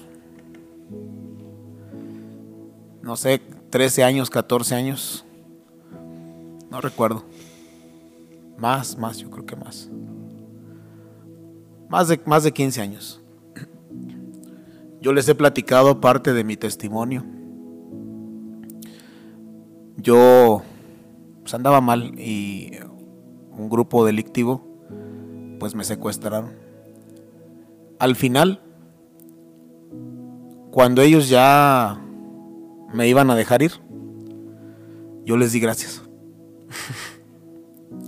Y ellos se sorprendieron así como que no recuerdo para no mentir si ellos me preguntaron que por qué les daba gracias si ellos me habían hecho un daño y les dije, gracias, porque si no hubiera pasado esto, quizá yo seguiría mal. Claro. Sí. Hasta ellos les di gracias, imagínate. Sí. Y, y quizá no sea yo el que tenga el corazón con mayor gratitud, pero son cosas tan pequeñas Sí. que van formando un corazón agradecido. Sí. Si puedes ser agradecido, esto aplica a lo mismo que dice la Biblia, que cómo puedes amar al que dices que no ves, ¿Cómo Eh, puedes no amar al que ves? Ajá. O sea, si al que ves no lo amas, ¿cómo puedes decir que amas al que no ves? Así es, así es. Es lo mismo. Si tú en, en las cosas cotidianas no eres agradecido, ¿cómo vas a ser agradecido con Dios? Imagínate que Dios, tú lo estás adorando. Por ejemplo, el canto de Marcos Witt, no, gracias, muchas gracias. Imagínate que Dios de repente hiciera una pausa a tu adoración, a tu alabanza y que te dijera, ¿cómo puedes decirme a mí gracias? ¿Seguro? si ni siquiera agradeces a tu esposa que te hace la comida, a tu esposa que te plancha, a tu hijo que hizo, o sea, imagínate que Dios dijera, a ver, a ver, espérame, que te agradezco, que quieras todo ser agradecido, pero al que ves primero Sí. y después a mí. Eh, y así poco a poco, Eric, se va construyendo un corazón que es, que tiene gratitud en él Sí. en las cosas pequeñas, en todo. Y desde luego a Dios, desde luego. Ya así fue como empezamos este programa. Luego no valoramos, ¿no? A las personas, incluso como decías, a tu esposa, a tu hijo. Y no las valoramos y entonces, pues, ¿de qué vamos a estar agradecidos? Así es. Y ya Así damos es. por sentado que ahí van a estar y que ahí van a amanecer mis papás y que ahí van a amanecer mis hijos. Y te olvidas. Sabes, Eric, que no lo he vivido de manera personal yo. Ustedes saben que hace tres años falleció mi papá. Sí. Pero yo ahí pude comprender, o sea, sí le lloré y todo porque pues yo lo llegué a amar mucho. Pero yo a veces decía, ¿por qué en este velorio, o pues sí velorio, por qué es más el llanto? ¿Por qué es así tan fuerte como que yo decía, o sea, sí está bien que lo que, a, lo mejor amó, mucho a esa persona que partió, pero en algunos casos yo entendí que es porque quizá hubo mucha ingratitud o nunca hubo una gratitud y ahora quieren decir, nunca quizá le dijeron te amo y ahora quieren decírselo. Y todo eso por dentro está allí este, explotando eh, eh, un dolor muy fuerte. Pero creo que en parte, en algunos casos, es porque cuando tuvieron en vida a esa persona, no le expresaron, no, no, no lo valoraron. Y ahora que ya no está. Siempre, expres- siempre ocurre en algunos casos, perdón. Sí, sí. Ayer yo hablaba con una persona del gobierno, les mencioné en la predica, y él me decía, pues siempre está esa sensación, pastor, de pude haber hecho algo más. Porque ahí me habló él de su vida privada, no voy a exponerlo obviamente, Como, como el de los 1500. como el hermano de los 1500. Ahora que voy a predicar a tu iglesia voy a decir, no, ya ven que el hermano de los 1500 Saludos a la iglesia de Coquitlán te lo voy a Izcalli. echar encima, te lo voy a echar Lo que no les dije es que fue en otra iglesia que yo empecé a Ah, pastorear, no en, la que estoy Iztlahuaca, ahora. En Iztlahuaca. Dije, ¿dije Iscali? No, ah, Iztlahuaca empieza Pero yo con di- I. Dije Iscali, ¿verdad? Sí, nada más que es Izcali- Ixtlahuaca. Iztlahuaca es con X, Izcali es con Sí, Z. perdón, perdón, hermano. La iglesia de Ixtlahuaca. Creo que Saludos ya- a los hermanos de Ixtlahuaca. Ya comentaron aquí, soy yo, pastor Daniel. Ay, Ah, papá. Ay, Saludos, saludos. Lo bendigo y lo perdono con mi gratitud por delante. Y él decía que pues sí se lamentaba porque tiene un mes, menos de un mes. El 9 cumple el mes, mañana, pasado mañana. Y decía pues siempre está el pensamiento de pude haber hecho algo más. Creo que la gratitud te va a ayudar a no lamentarte. A no lamentarte. La gratitud te va a llevar a estar tranquilo cuando venga un desenlace. Así es. Cuando venga un desenlace Desfavorable. Inesperado. eh, doloroso. Y la gratitud te va a servir muchísimo. protege. Claro. Porque no te quedas con carga. Cierto. Yo he visto hijos que sus padres murieron mientras ellos andaban bien mal. Mm, es donde le digo. Bien mal. Bien mal. Y cuando ya maduras y te cae el 20 de cómo te manejabas Sí. o cómo te manejaste, Te lamentas. es increíble, mano. sí. Entonces, yo creo que la gratitud es una virtud. Es una virtud que nace del corazón. Eh, algo hermoso es, nadie puede ser agradecido si no tiene la capacidad de reconocer lo que han hecho por él. Es verdad. Y hay gente que con todo respeto, con todo respeto, este es un punto que yo quería dar, que bueno, interrumpí a Daniel, Sí, si no, quieren ahorita ya favor, lo expreso. Adelante, Dan- Dani, No, no, no. termina. Adelante. Eh, hay gente que, que tiene un concepto equivocado de sí mismo, que cree que todo lo merece y no sabe decir gracias. Sí. Desde una mujer mal posicionada en su casa, porque siente que el marido, sabe que el marido la ama, sabe que, el- o el novio, y ella exige, demanda y, y nada le es suficiente, ¿no? Toda esa gente Está se va a quedar sola. Sí. Toda esa gente se va a quedar sola y va a perder lo valioso. Dice el dicho este, y es en serio, ¿eh? no estoy jugando. Nadie sabe lo que sabe tiene lo que hasta que lo pierde. Claro. Y, y hay gente que no sabe dar gracias, mano. ¿Y sabes por qué no sabe dar gracias? Porque no reconoce lo que se ha hecho por él o por ella. No lo ve. Esto puede ser desde un hijo, un cónyuge. Sí. Nadie, la gente no se da cuenta lo que... Es como la gente del mundo no sabe lo que Jesús hizo por ellos. Hay mucha gente que, que, que no, que por no tener, por no poder reconocer lo que han hecho por él o por ello, no puede decir gracias. Y hay gente que sí lo ve, pero no lo valora. Como si fuera tu obligación. Y eso, eso es terrible, eso es maldad. Es- exacto. Eso es maldad. Y hay mucha gente que no reconoce. Que en verdad no reconoce la ayuda de alguien. ¿Es tu obligación? No, no, no, no es mi obligación. Entonces yo pienso que tenemos que ser agradecidos. Amén. ¿Y amén. cómo nace la gratitud? Pues cuando tú reconoces Lo lo que alguien ha hecho por ti.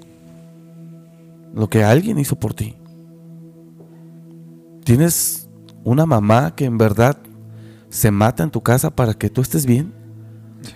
Dale gloria a Dios y agradecele. Honrala en la medida que puedas. Amén. Tienes un padre que en verdad trabaja todos los días, se mata para que no te falte nada. Te da estudio, te da vestido, te da calzado. Te ama. Difícilmente se enoja contigo. Está contigo. Yo creo que lo menos que ese padre merece es gratitud de tu corazón y que no lo traiciones. Sí, amén. Que no lo traiciones. Tienes una compañera o un compañero que en verdad se da que te atiende, que se preocupa por ti, que es evidente su preocupación.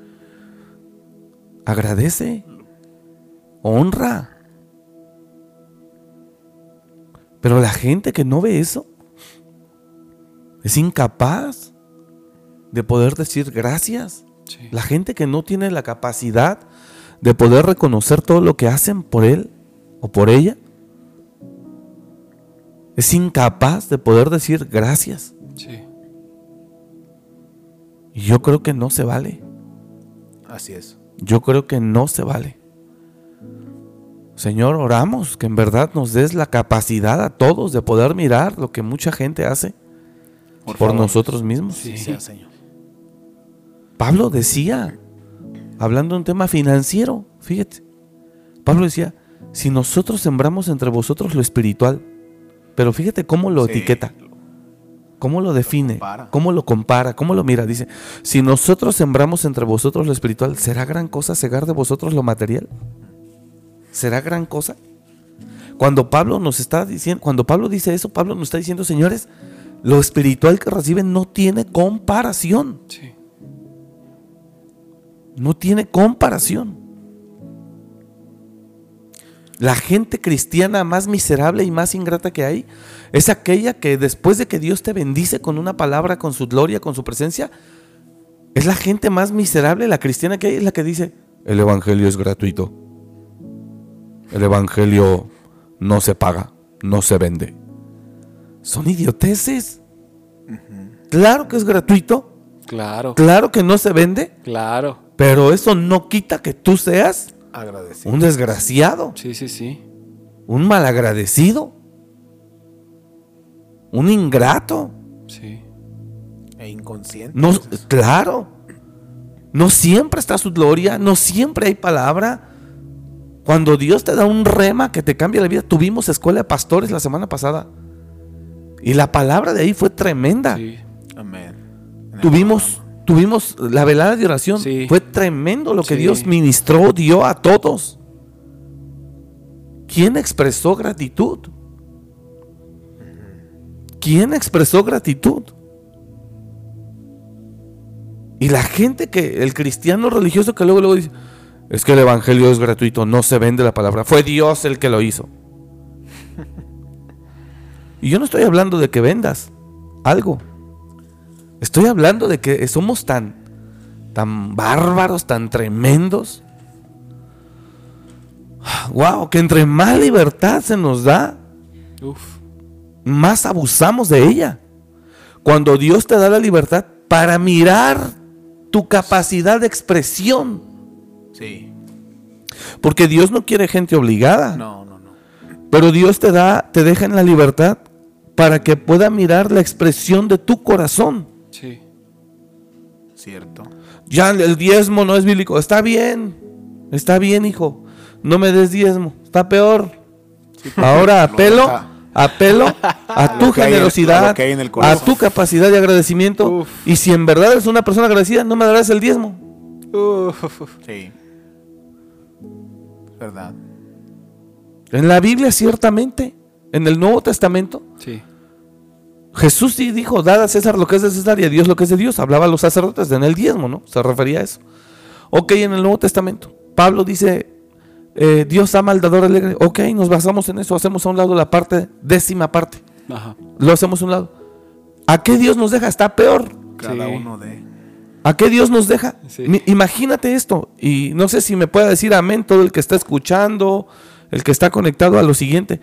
Pero imagínate que tú vas a un restaurante y te atiende bien el mesero con una excelencia, con una amabilidad, con una prontitud, con una atención. Eh, salió un poquito salado, te cambia el platillo, salió un poquito simple la bebida, te la cambia, no se preocupe señor, permítame ahorita, no, no, no, tranquilo, y te da una excelente atención. Cuando termina pides la cuenta y tú no le dejas ni el 10%. Y te vas. Tú no supiste lo que él dijo. Pregunto, les pregunto a todos los que están conectados, ¿qué crees que haya dicho el mesero? De todo. ¿Qué no dijo el mesero? Qué ingrato, qué infeliz. ¿Qué crees que haya dicho? Pues. Que, que Pues, ah, se lo ingrato, dejo a su criterio y a su mente cochina. ¿Qué crees que haya dicho? Desgraciado, ingrato. No, la verdad, naturalmente. Ahora, si tú eres una persona agradecida, por naturaleza, número uno, el agradecido por naturaleza tiene la capacidad de reconocer lo que alguien hizo por él. Sí. Y si tú en una mesa fuiste atendido, tú no vas a dejar ni el 10%. Miren,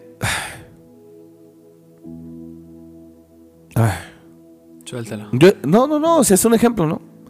Hay un amigo que tiene un, eh, restaurantes y de, y de repente yo estoy comiendo con él en su restaurante. Entonces toda la gente son sus empleados. Cuando ya termina, terminamos de comer o cenar la cuenta, pues obviamente eh, no se cubre nada, porque él es el dueño. Y le da servicio a los muchachos. El servicio. No da el 10 jamás. 20%. Para todos. O sea, para el que lo atienda. 20%. Él lo da. Y yo he visto la atención de los muchachos. Me dicen, señor Omar. Ya me conocen. Y en verdad Dios ha puesto en mi corazón por las atenciones de ellos. Darles una semilla. Independientemente de lo que Él A les dio. que él- el Claro. Porque una persona que es entendida Sí. sabrá ser agradecida. Sí. ¿Cuánto Dios no nos ha dado? Uf.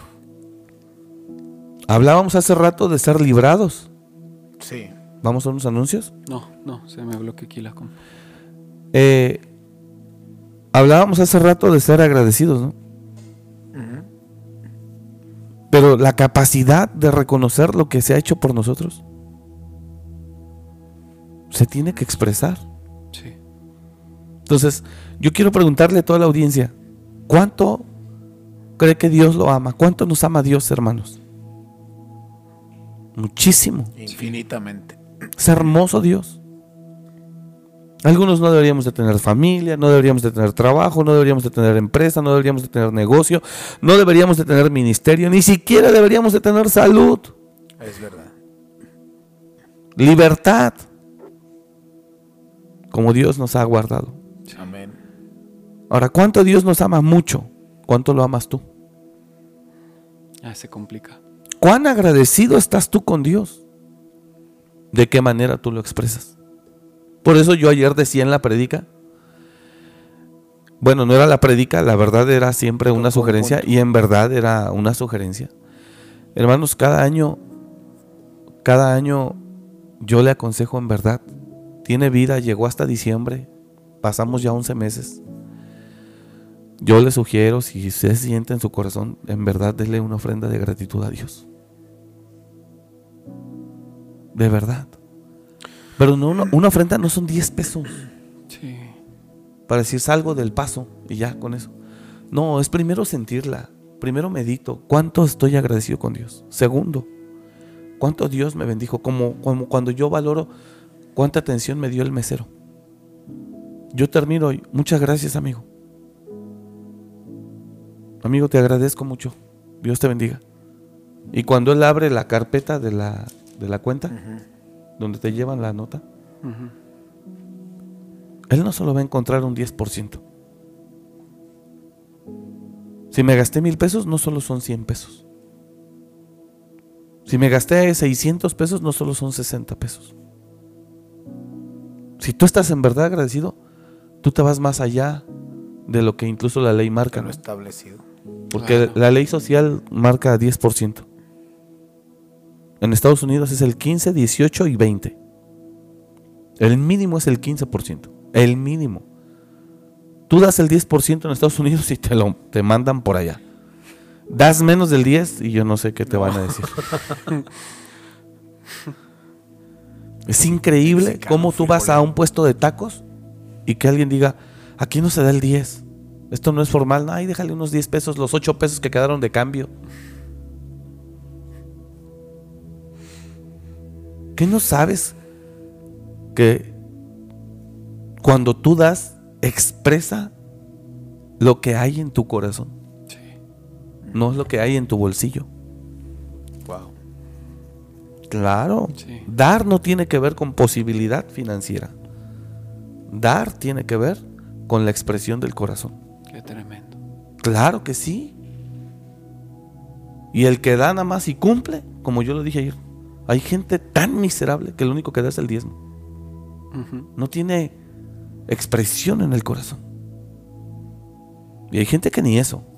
Ni eso, ni eso, ni eso. Porque su mentalidad dice, no, es que yo no tengo para dar eso. Yo no tengo para dar eso.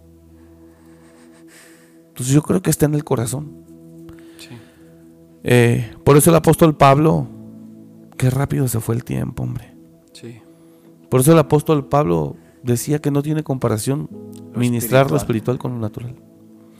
Y en verdad, hermanos, yo se lo digo. Y no, y mire, hágalo de corazón. Si quiere, no lo traiga aquí para que no vea que es un tema de que estamos pidiendo para aquí, ¿no? Pero si usted reconoce y es capaz de mirar que Dios fue bueno con usted este año, no venga con las manos vacías. Claro. Amén. Dígale, Padre, aquí estoy. Y no vengo como Caín, ¿no? A decirte, pues ahí está. Como mi papá me dijo que guardar algo para ti, pues ahí está, órale, aquí tengo, estoy. No, venga con el corazón. Y dígale, en verdad te agradezco. Y le puedes venir a decir, mira, no es mucho. Pero de verdad te lo doy con todo mi corazón. Porque agradezco lo que has hecho por mí este año y por mi familia. Eso es lo que hacemos en el culto de acción de gracias de fin de año. Eso es lo que hacemos. Y eso es lo que yo he sugerido. Tú lo mencionaste hace rato, Daniel. Yo cada año le he dicho a la iglesia, hermano, cerramos un año, estamos vivos, tenemos paz, tenemos salud. Nuestra familia está aquí con nosotros en el mes de diciembre. Podremos abrazarnos, celebrarnos, cenar juntos. Venga a Dios, no venga con las manos vacías. Dígale, no solo le venga a decir gracias con la boca. Sí. Exprese su gratitud. Con todo su corazón. Sí. No solo es una cantidad, es un corazón derramado. Amén. Exprese su gratitud. Eso es capacidad de reconocer todo lo que Dios nos dio este año. Amén. Amén. Y como mencionaba ayer en la palabra, en la prédica, la generosidad nace de la gratitud. Y era un mandamiento para los israelitas, ahorita que tocábamos lo, de, pues, lo del Antiguo Testamento y eso, para los israelitas Dios lo instruyó como un mandamiento. Vas a hacer esto, vas a hacer aquello, te acercarás a mí tres veces al año, a la salida del año. Para nosotros es, a lo mejor como usted dice, un consejo, bueno, no lo quieres ver así, tú quieres ser más este, quieres hacerlo como tú lo entiendes, quieres hacerlo no 10% lo que tú decidas, pero fíjese cómo los resultados de los israelitas que hasta la fecha ellos eh, dan a los pobres eh, cierta cantidad anual, ellos dan su diezmo y siguen siendo generosos por mandamiento y nosotros, Dios, yo creo que Dios necesita que nosotros como su iglesia demostremos también la gratitud de esa forma, siendo generosos con los pobres, con, nuestra familia, en la iglesia, con nuestro tiempo, con nuestro servicio. Y también yo creo que ese es uno de los elementos que manifiestan nuestra gratitud a Dios. Que entreguemos todo. O sea, como usted decía, también me llama mucho la atención eso. O sea, ¿quieres dar del 10% y que eso no es bíblico? Pero no quieres decir que el 10% ya no es del Nuevo Testamento. Es que hay Pues, mucha gente que dice, no, es que el diezmo ya no es de Dios, eso ya no es bíblico, eso fue de la ley y no, No, somos, pero ahora estamos y no somos judíos. Y estoy de acuerdo con ellos. Sí, Estoy de acuerdo con ellos. El diezmo Dios lo exigió a Israel. Estoy de acuerdo. Antiguo Testamento, estoy de acuerdo. Para no discutir, ¿no? Porque la Biblia dice que la ley no pasa. sí. Que la ley no pasa. Entonces puedes decir con eso que el diezmo no ha caducado. Pero bueno, si tú eres de los que dice, el diezmo ya era del Antiguo Testamento, era de la ley judía, para los hebreos, bla, bla, bla, ya hoy no. Bueno, está bien, órale, te doy la razón. Aunque no es cierto. Porque si el Antiguo Testamento no fuera para nosotros, ¿por qué nos llegó? Entonces, Jesús mismo dijo, no pasará nada, Sí, ni una jota. nada, nada, nada, nada del Antiguo Testamento. No he venido a abrogar la ley, vengo para que se cumpla. Sí. Pero suponiendo que así es, dándole la razón a todos aquellos que se justifican para no darle a Dios, dice Dios, está bien, lo dejo a tu criterio. Nada más No, te advierto o sea- que te pido todo. Amarás al Señor con todo tu corazón, con toda tu mente y con todas bueno, tus fuerzas. Esa es una exigencia tremenda también, ¿no? Pero es lo que Dios pide. Pero si lo dejamos así amigablemente, es, A, lo- a tu criterio, a lo Sí, que hay en tu corazón. Claro. A veces cuando una persona te va a hacer un trabajo y, le dices, ¿cuánto me vas a cobrar? No, lo que usted me quiera dar, te mete en No, problemas. pues. Te mete en problemas. Y a veces tú porque no le quieres dar más, porque sabes que tu gratitud es mayor que lo que él que lo que co- cuesta su trabajo, tú le dices, no, cóbrame lo que es. Pum, se acabó. Cóbrame lo que es. No, no, no, en verdad, deme lo que usted guste. No, no, no, cóbrame lo que es. Me sale más barato que me cobres lo que es. Sí. Bueno, Dios es así. Dice, está bien, hijo, no me des diezmo. Lo que tú consideres después de que mires y observes todo lo que he hecho por ti. No, pues no, no alcanzaría. Entonces yo pienso que más que vender un producto, tenemos que venir a Él con manos agradecidas. Amén. Y de verdad, perdón, yo le digo a la iglesia, cada año, eh, hágalo, hágalo de corazón. Aunque usted considere que este no fue un buen año para usted, hágalo. Sí. Hágalo porque la gratitud es una virtud que a Dios le agrada. Sí. Una gratitud que nazca del corazón. Sí. Entonces, venga al Señor y dígale, Padre, gracias por amarme, gracias por bendecirme, gracias por perdonarme, gracias porque mi familia está conmigo, mi trabajo. Amén. Gracias, Señor, y esta ofrenda que traemos delante de ti es con todo nuestro corazón para manifestarte nuestra gratitud, a darte un poco de todo lo que tú nos has. David mismo dijo, ¿quién soy yo y quién es mi pueblo para darte a ti? Pues todo es tuyo y de lo recibido de tu mano Te da. te damos. Así es. Entonces, es venir a Él y decirle, gracias Señor, gracias de verdad. Y es una forma de expresarte nuestra gratitud. En el caso de Israel, Dios le ordenó al pueblo, nadie vendrá con las manos vacías, nadie. Y necesito que, que me traigas tres ofrendas. Una, A la salida. a la salida del año, la ofrenda de las cosechas. De, perdón, la salida del año. Dos, la ofrenda de las primicias, que es la ofrenda de las primeras cosechas.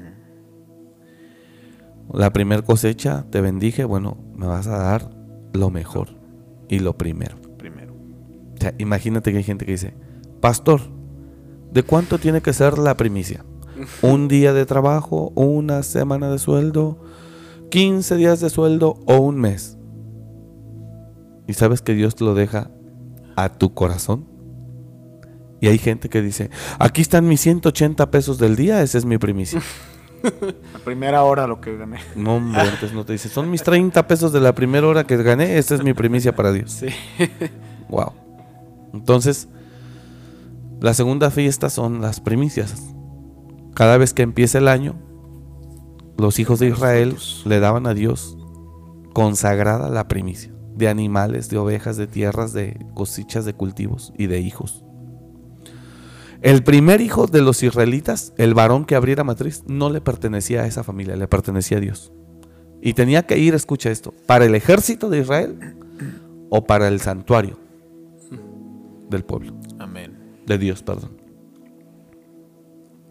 Todo primogénito lo consagrarás a mí. Todo. Todo varón que abriere la matriz. Todo varón que abriere matriz será santo A Jehová. a Jehová. Entonces, entrando el año, ¿qué le damos a Dios? Primicias. Dice el escritor en Proverbios, honra a Jehová con tus bienes y con las primicias de todos tus frutos y rebosarán tus lugares Lagares de con abundancia. Sí, Honra a Jehová. ¿Tienes citas bíblicas? sí. Es Proverbios Proverbios 6, creo. 8 me parece. A ver, aquí vamos. 3.9, ¿no será? Yo creo que sí. Honra a Jehová con tus bienes y con las primicias de tus señor. frutos, y serán llenos tus graneros con abundancia, y tus es. lagares rebosarán de mosto. 3, 9, 10. Honra a Jehová con tus bienes. Sí, y con las primicias de todos tus frutos, y serán llenos tus graneros con abundancia, y tus lagares rebosarán de mosto. amén. Entonces, eh, son las tres fiestas, y yo estoy totalmente de acuerdo con eso. Número uno, no necesito ser bíblico para poder agradecer a Dios a la salida del año, por lo que ya mencionamos. Cierto. No necesito ser espiritual ni bíblico. Simplemente llegué a la salida del año, gracias. ¿Saben cuánta gente es casualidad que no llega al siguiente año? La gente se empieza a morir en noviembre, diciembre. Muchísima gente empieza a morir en diciembre. No llegan. Hay mucha gente que muere, y no por asesinato ni por cosas de violencia solamente, pero mucha gente muere el 24 de diciembre. Sí. Mucha gente muere entre el 24 y el 31. Y todos contamos siempre en la colonia, en la casa, en la calle. Híjole, no entró al año, que, al año siguiente. Exacto. Ya no entró el año. Muchos. Sí. Entonces llegamos. Señor, ofrenda de gratitud. Gracias. Dos, empiezo el año. Señor, reconozco que todo lo que viene es de ti. Aquí traigo mis primicias. De lo primero que me das. Y en el caso de los cristianos, lo cual Dios le ordenó a Israel, ya termino, es la, la fiesta El mes de cuando, del mes de Abib, cuando salieron de Egipto, que dejaron de ser esclavos. Y eso es figura de la vida que usted y yo teníamos antes de venir a Cristo. Entonces, por ejemplo, yo vine a Cristo en el mes de julio del año 2000, 2003, me parece. O 2004. Esa es, es- esa es la fecha en la que yo salí de Egipto. Y Dios ordena a Israel que le celebren fiesta y le den ofrendas en el mes de Abib cuando salieron de Egipto. Egipto. Entonces, ¿por qué traemos ofrenda a Dios cuando, cuando tú saliste de Egipto? Que Dios te convirtió. Padre, me acuerdo que hoy hace 19 años tú cambiaste mi vida, cambiaste mi destino, cambiaste mis generaciones, me diste vida eterna a mí, a mis hijos, a mis nietos, bisnietos, tataranietos. Nuestra vida cambió. Ofrenda de gratitud Amén. cuando Dios me sacó de Egipto. Ofrenda a la salida del año porque me permitió vivir un año. Y primicia para que Dios bendiga mi trabajo durante todo ese año. Son las tres fiestas que Dios le pide a Israel que le celebre. Yo creo que nosotros deberíamos de agradecer a Dios. Cada año, ¿cuándo, cuándo te convertiste a Cristo, Erika? En diciembre del 2011. No, pues a ti se te juntaron las dos fiestas. De La hecho, de la salida le año y la de las tres en una dice que van Ah, sí, tres, dice, ah, no, pues él pone en el sobre, ¿no? Sí. Estos 20 pesos son por mis primicias, la salida del año y cuando salí de Egipto. Recibe la Padre y No es- creo firmemente que no me es mucho, pero no es mucho. No es Eh, mucho, Gracias pero- por tanto, perdón por tan poco. No, pues. bueno, entonces, ¿cuándo saliste tú, Daniel? Yo me considero cuando llegué aquí, la verdad, ya conocía de Cristo, pero no tenía una vida, no era fiel a Dios. Sí, gracias. El tiempo en televisión es muy caro. Díganos la Perdóneme, fecha nada abril, más, por favor. Abril. En abril, en abril. Oh, sí, sí. Sí, es que el Señor quiere hacer como... Cuéntanos su testimonio, pastor. Mm, a ver, Sí, tenemos tres horas más. mi primera Empieza. conversión. Es que Era yo antes año estaba de- acá, pero acá no me convertí Sí. porque todavía echaba unas chelas, yo todavía acá. Luego sí. en la otra también me Así, corrieron. entonces cuando vine acá y todo. Sí. Ajá, sí. No, pues cuéntele, cuéntele. Hoy no fuimos a comerciales, los patrocinadores pagaron Están todo. enojados, ¿eh? Ah, sí. Ya me mandaron un mensaje que, que, ¿qué onda? ¿Qué, qué? ok, Frutería Farías todavía. sí, fruterías Marías. y mariscos los sombreritos también, ¿no? Nos Así es, un patrocina. saludo. A mariscos los sombreritos. Ahorita, ahorita les cumplimos. Corazón lleno, panza, ¿cómo? Contento. Panza, panza llena, llena, corazón Pa- contento. así tiene el, el hermano Lencho, ¿no? Amén. Lo bendecimos, hermano. Lencho. Sí, sí, sí. Vayan, vayan ahí. Sí, sí, sí. Eh, ingeniero Charlie, ¿cuándo usted vino a Cristo? Dice febrero. Que en ¿De- febrero de se le juntó la primicia. 14 de febrero. Del 14 de febrero. 14 de Ah, sí, febrero. Sí, Lo flechó Cupido. Sí. nuestra asistente Leti Leti. Samilpa. Dice que en agosto. En agosto también. Sí, gloria a Dios. Bueno. Gloria a Dios. A Jenny todavía no le corre el tiempo, ¿no? ¿Eh? Empezamos en enero, ¿no? Con Jenny. ¿En No, qué año es la va, creo qué que ella mes no, la va a ella no se, alcanzar? alcan- no, no se ha convertido todavía. Por eso ella no celebra mes de orando Egipto. Sigue, sigue en Egipto. Ahora empezando el año. Creo que su comadre es Cleopatra. Este, Ya para el próximo año, dice. bueno, estamos. La verdad es real, ¿eh? Pero Dios ordenó a Israel esas tres fiestas. Sí. Y yo creo que nosotros tenemos que ser muy conscientes de eso, ¿no? A la salida del año agradecer. Al principio presentar nuestros primeros frutos, decirle Señor, gracias, esta ofrenda de mi primicia. Y cuando saliste de Egipto, ¿no? Que recuerdas que Dios cambió tu vida. Tal vez fue en un retiro, en verdad. Los retiros de transformación, mucha gente es convertida. Sí. Es un parteaguas en su vida. Ese es tu día, recuérdalo. Amén. Tu vida cambió, no, no volvió a ser la misma. Hubo gente que comentó que en esta velada de oración hubo gente que fue libre de adicciones. ¿eh? Les comento. Gloria a Dios. Les comento que hubo Sí, gente que creo. fue libre de adicciones, que le expresaron y dijeron a sus maestros. A la pastora le comentaron también, ella me comentó de una persona que dijo, pastora, yo era adicto. Qué Y la verdad que cuando el pastor estaba desatando ahí el ministrando lo que estábamos ministrando don de fe y todo eso, Espíritu Santo, dice sentí que algo caliente y algo salió de mí. Es, Y y para ellos libre. ese sería el Claro, ese es su Egipto, su salida de Egipto. Ese es, Egipto significa, los que no saben, simboliza esclavitud. esclavitud. Entonces hay gente que se esclava a las drogas, al alcohol, a la pornografía, a la depresión, que está atada, que está cautiva y cuando eres libre de cualquier cosa o eres sanado, esa es tu salida de. Egipto. Y es cuando Dios ordenó al pueblo de Israel. ¿Tienes la cita bíblica? De cuando Dios ordenó. 34. Eh, Yo leí Éxodo 34 ayer en la iglesia, pero. Pero este. eh, hay otro texto, me parece que es Levítico. ¿Cómo dice? Pues cuando las tres fiestas que Anuales. Dios ordenó anuales celebrar a Israel, ¿no? Entonces eh, Dios dice, porque en este mes saliste de Egipto y me vas a celebrar esa fiesta, porque en el mes, me parece que es el de Abib, Sí.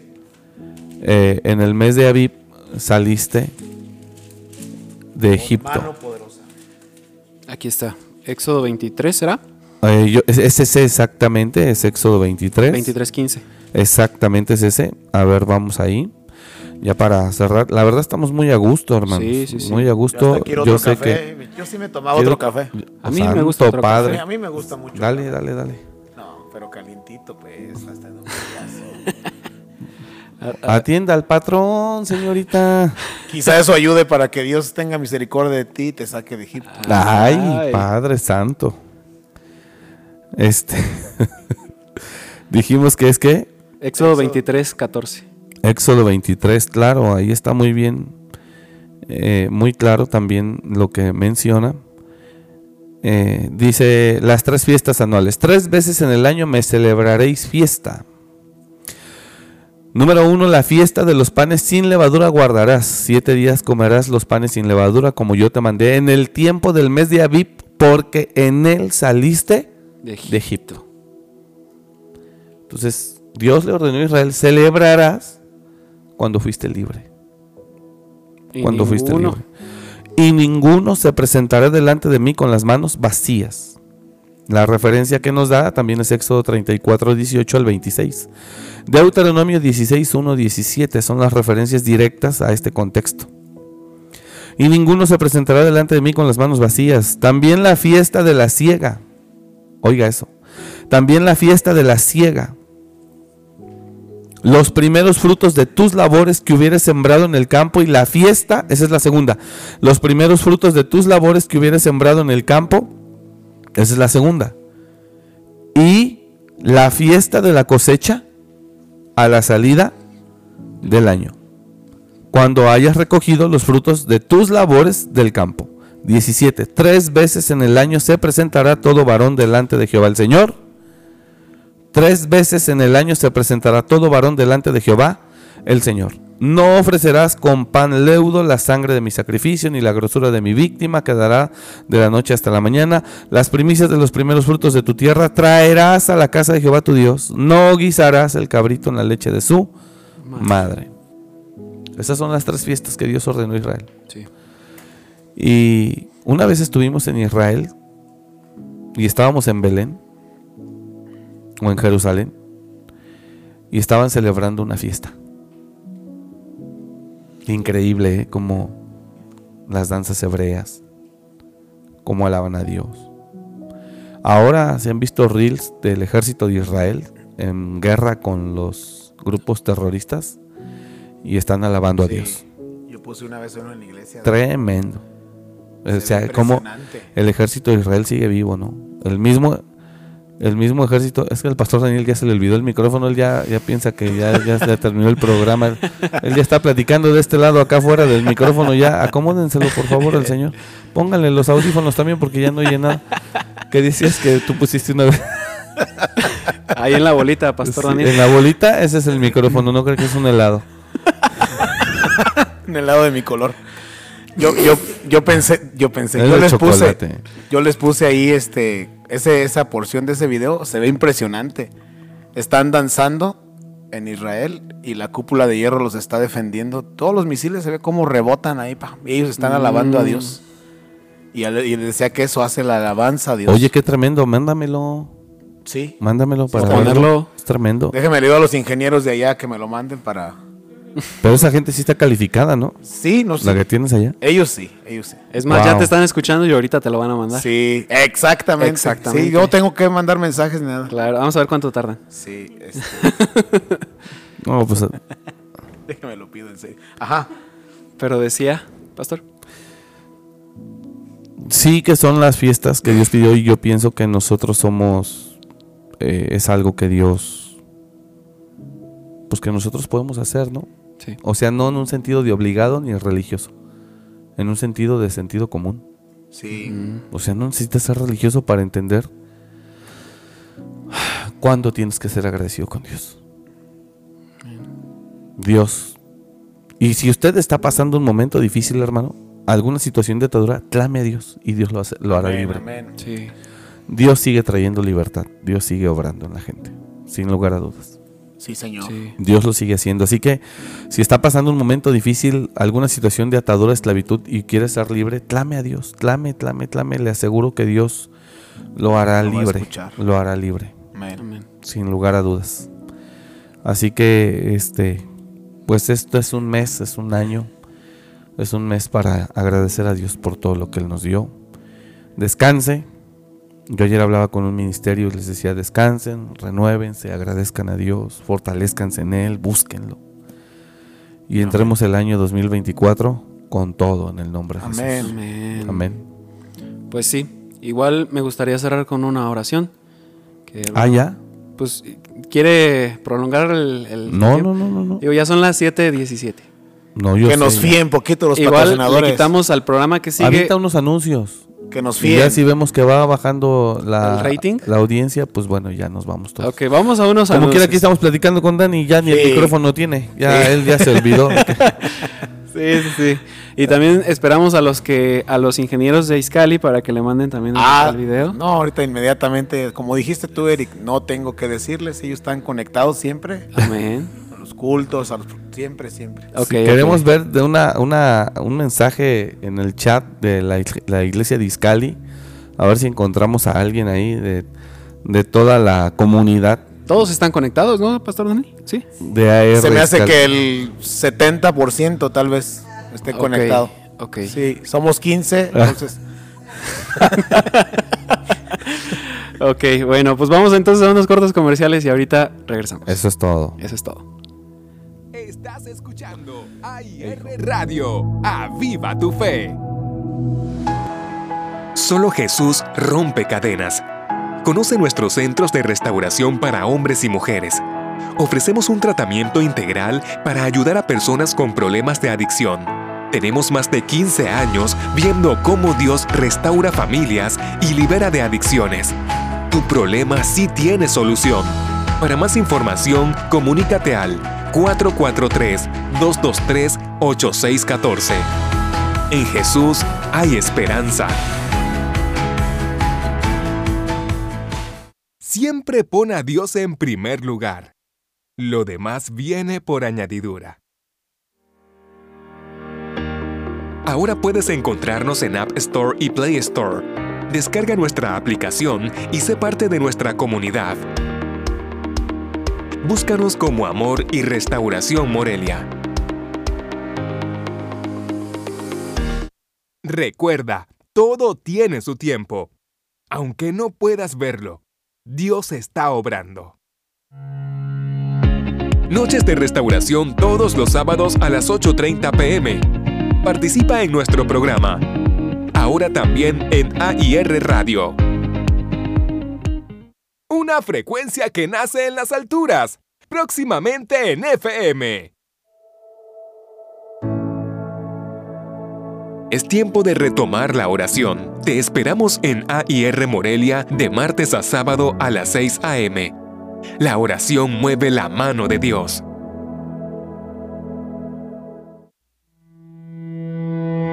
Una palabra del cielo puede cambiar tu circunstancia en la vida.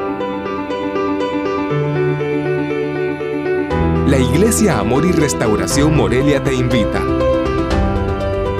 Ven y participa de lo que Dios está haciendo en nuestra ciudad. Cientos de familias han sido restauradas.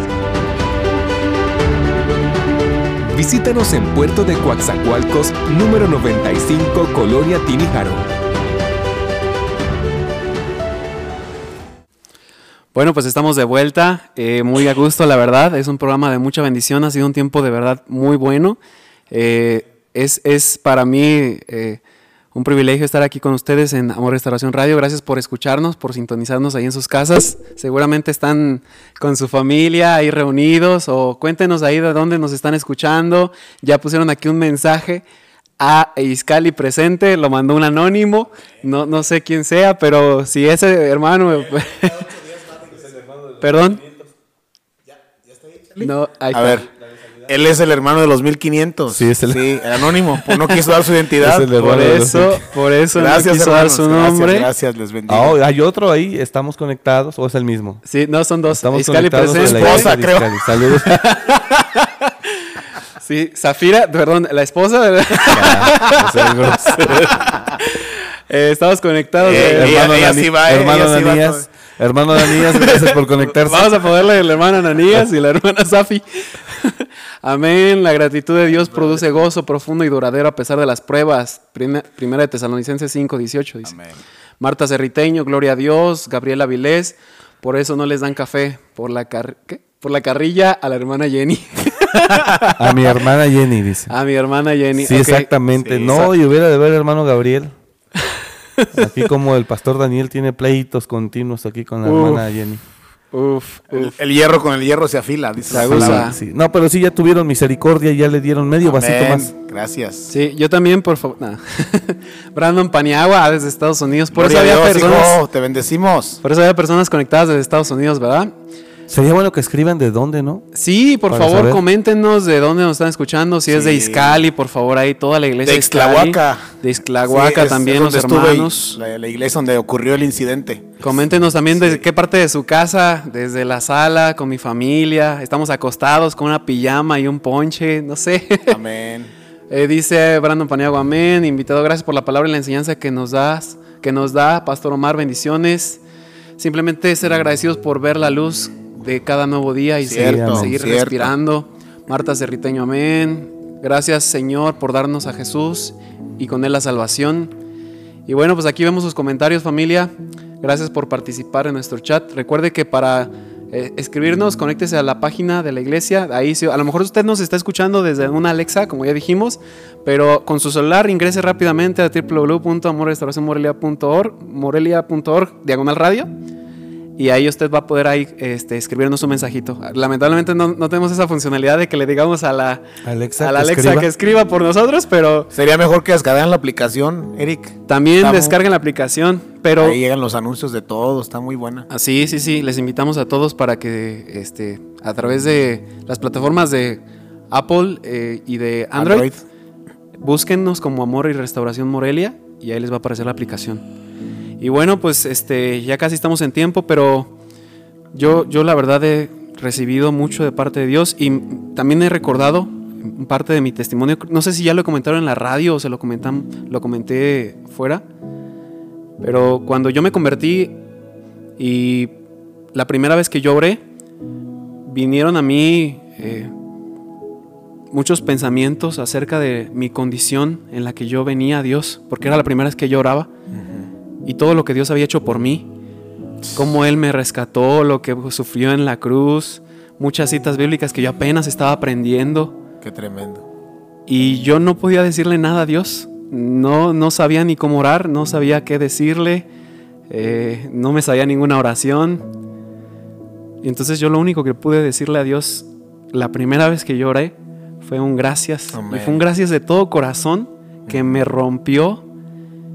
Y yo creo que Dios vio eso y me abrió las puertas del cielo y descendió su presencia por primera vez a mí.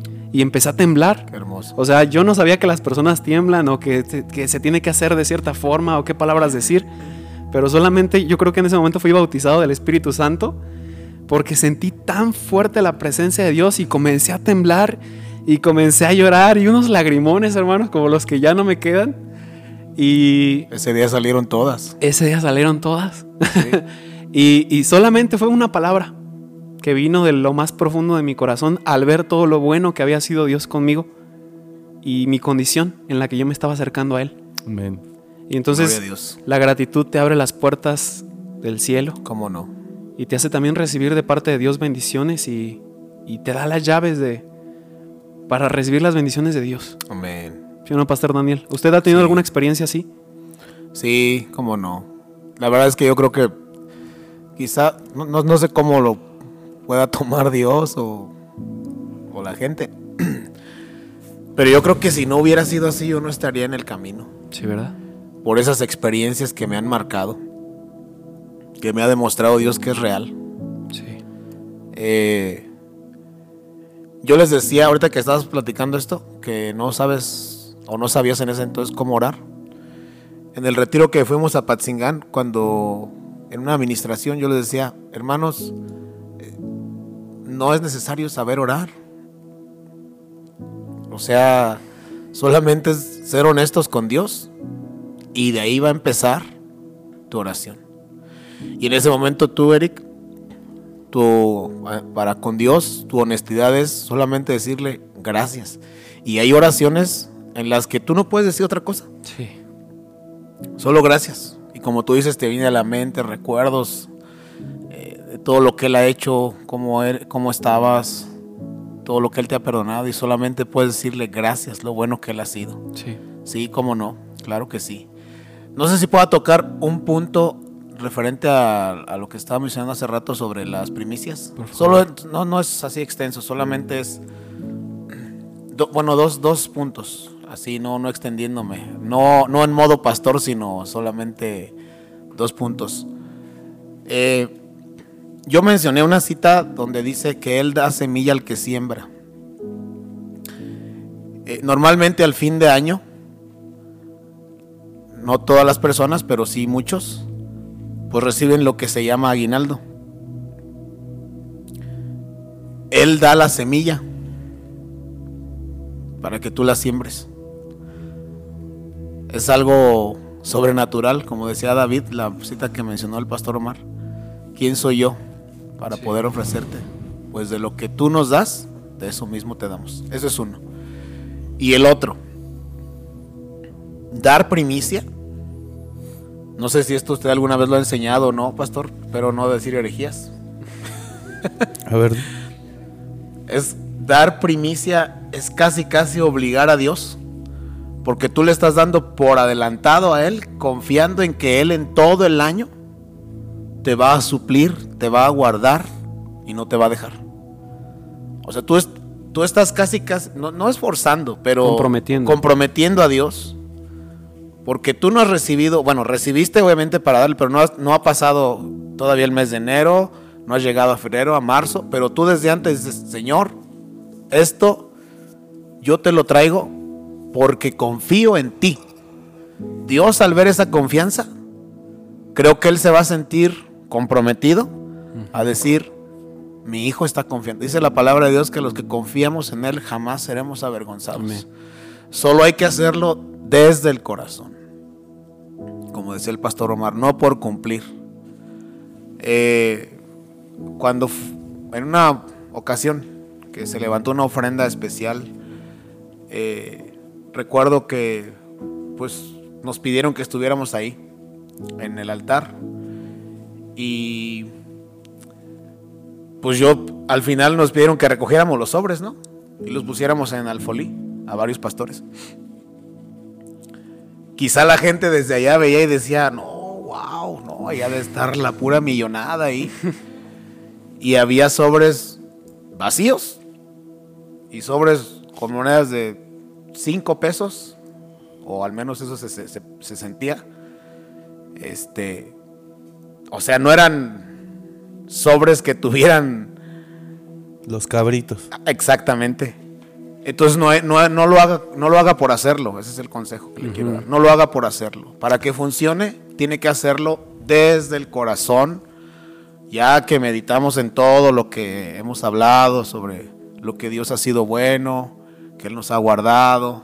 Entonces ahora sí yo puedo decidir mi ofrenda, mi expresión hacia Él. No es nada más, como decía el pastor, ahí está. Porque primero, pues Dios ni se va a agradar de ella. Y quizá si tú la diste con un mal corazón, tú mismo vas a tener más razones para decir, ahí está. Ya ves, confiamos y mira. No. Dios, los que en Él confiamos, no seremos avergonzados jamás.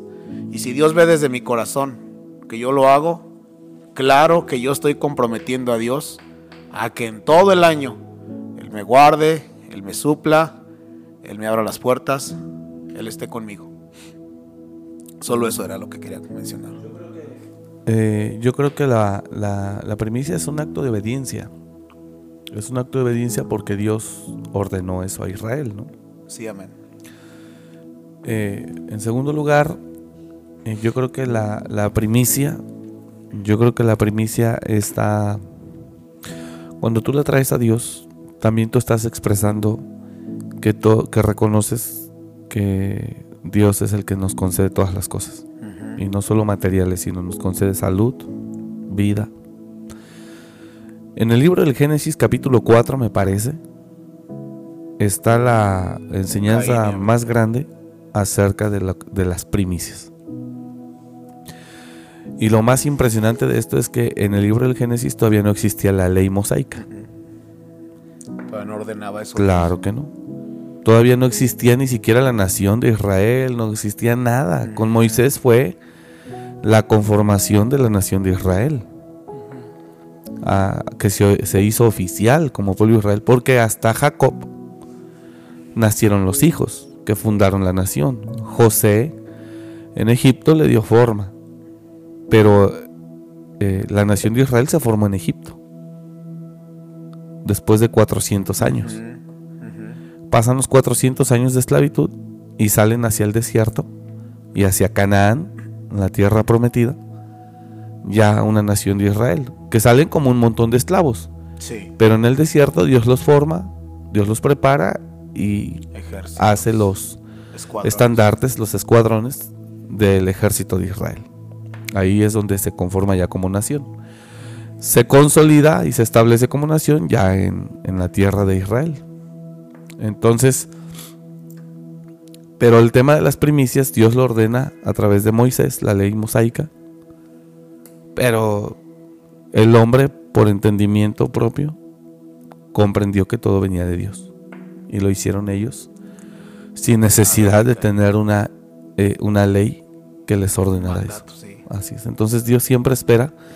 Volvemos al tema de la gratitud, que es el tema central de este programa. Eh, toda persona agradecida vuelvo a lo mismo, esto es tan, tan, tan, tan fácil de comprenderse, es que si tú durante todo el año eh, has recibido la atención de alguien, el apoyo de alguien, moral, espiritual, físico, financiero, a la salida del año, de la primera persona que te acuerdas es de esa persona que ha estado ahí. Por ejemplo, aquí en la iglesia hay consejeros y Mazul es una de ellas. Y Aymazul a veces ha tenido expresiones de gratitud de gente a la que ella atiende. Pastor, me dieron esto, me hicieron Qué bueno, hija. ¿Qué hago con ello? Es tuyo. Es gente que tú has estado ahí. Tú los has oído, los has atendido. Y la gente se ve agradecida. Amén. Porque has estado ahí. Entonces toda persona agradecida con Dios, al principio del año, le va a decir, Señor, obedezco la ley de las primicias, creo en ellas, pero no solo es por obedecer, porque si fuera por obedecer sería un Caín. Sí. Pero no, es porque te amo y porque reconozco lo que tú eres en mi vida. Por eso te traigo de mis primicias lo mejor. La ley te hace cumplir, pero no te obliga a que le derrames tu corazón. Y eso fue algo que Jesús hace dos mil años le reprochó y les echó en cara a todos los sacerdotes. Porque la ley te obliga a cumplir, pero no te obliga a amar. Y Dios se cansó de eso. Dios hoy quiere gente que le ame, no que le cumpla. Y la ley obligó a Caín, por decirlo así, como obligó a los sacerdotes. Bueno, a Caín no, para que no piensen que estoy hablando eh, incorrectamente sobre teología.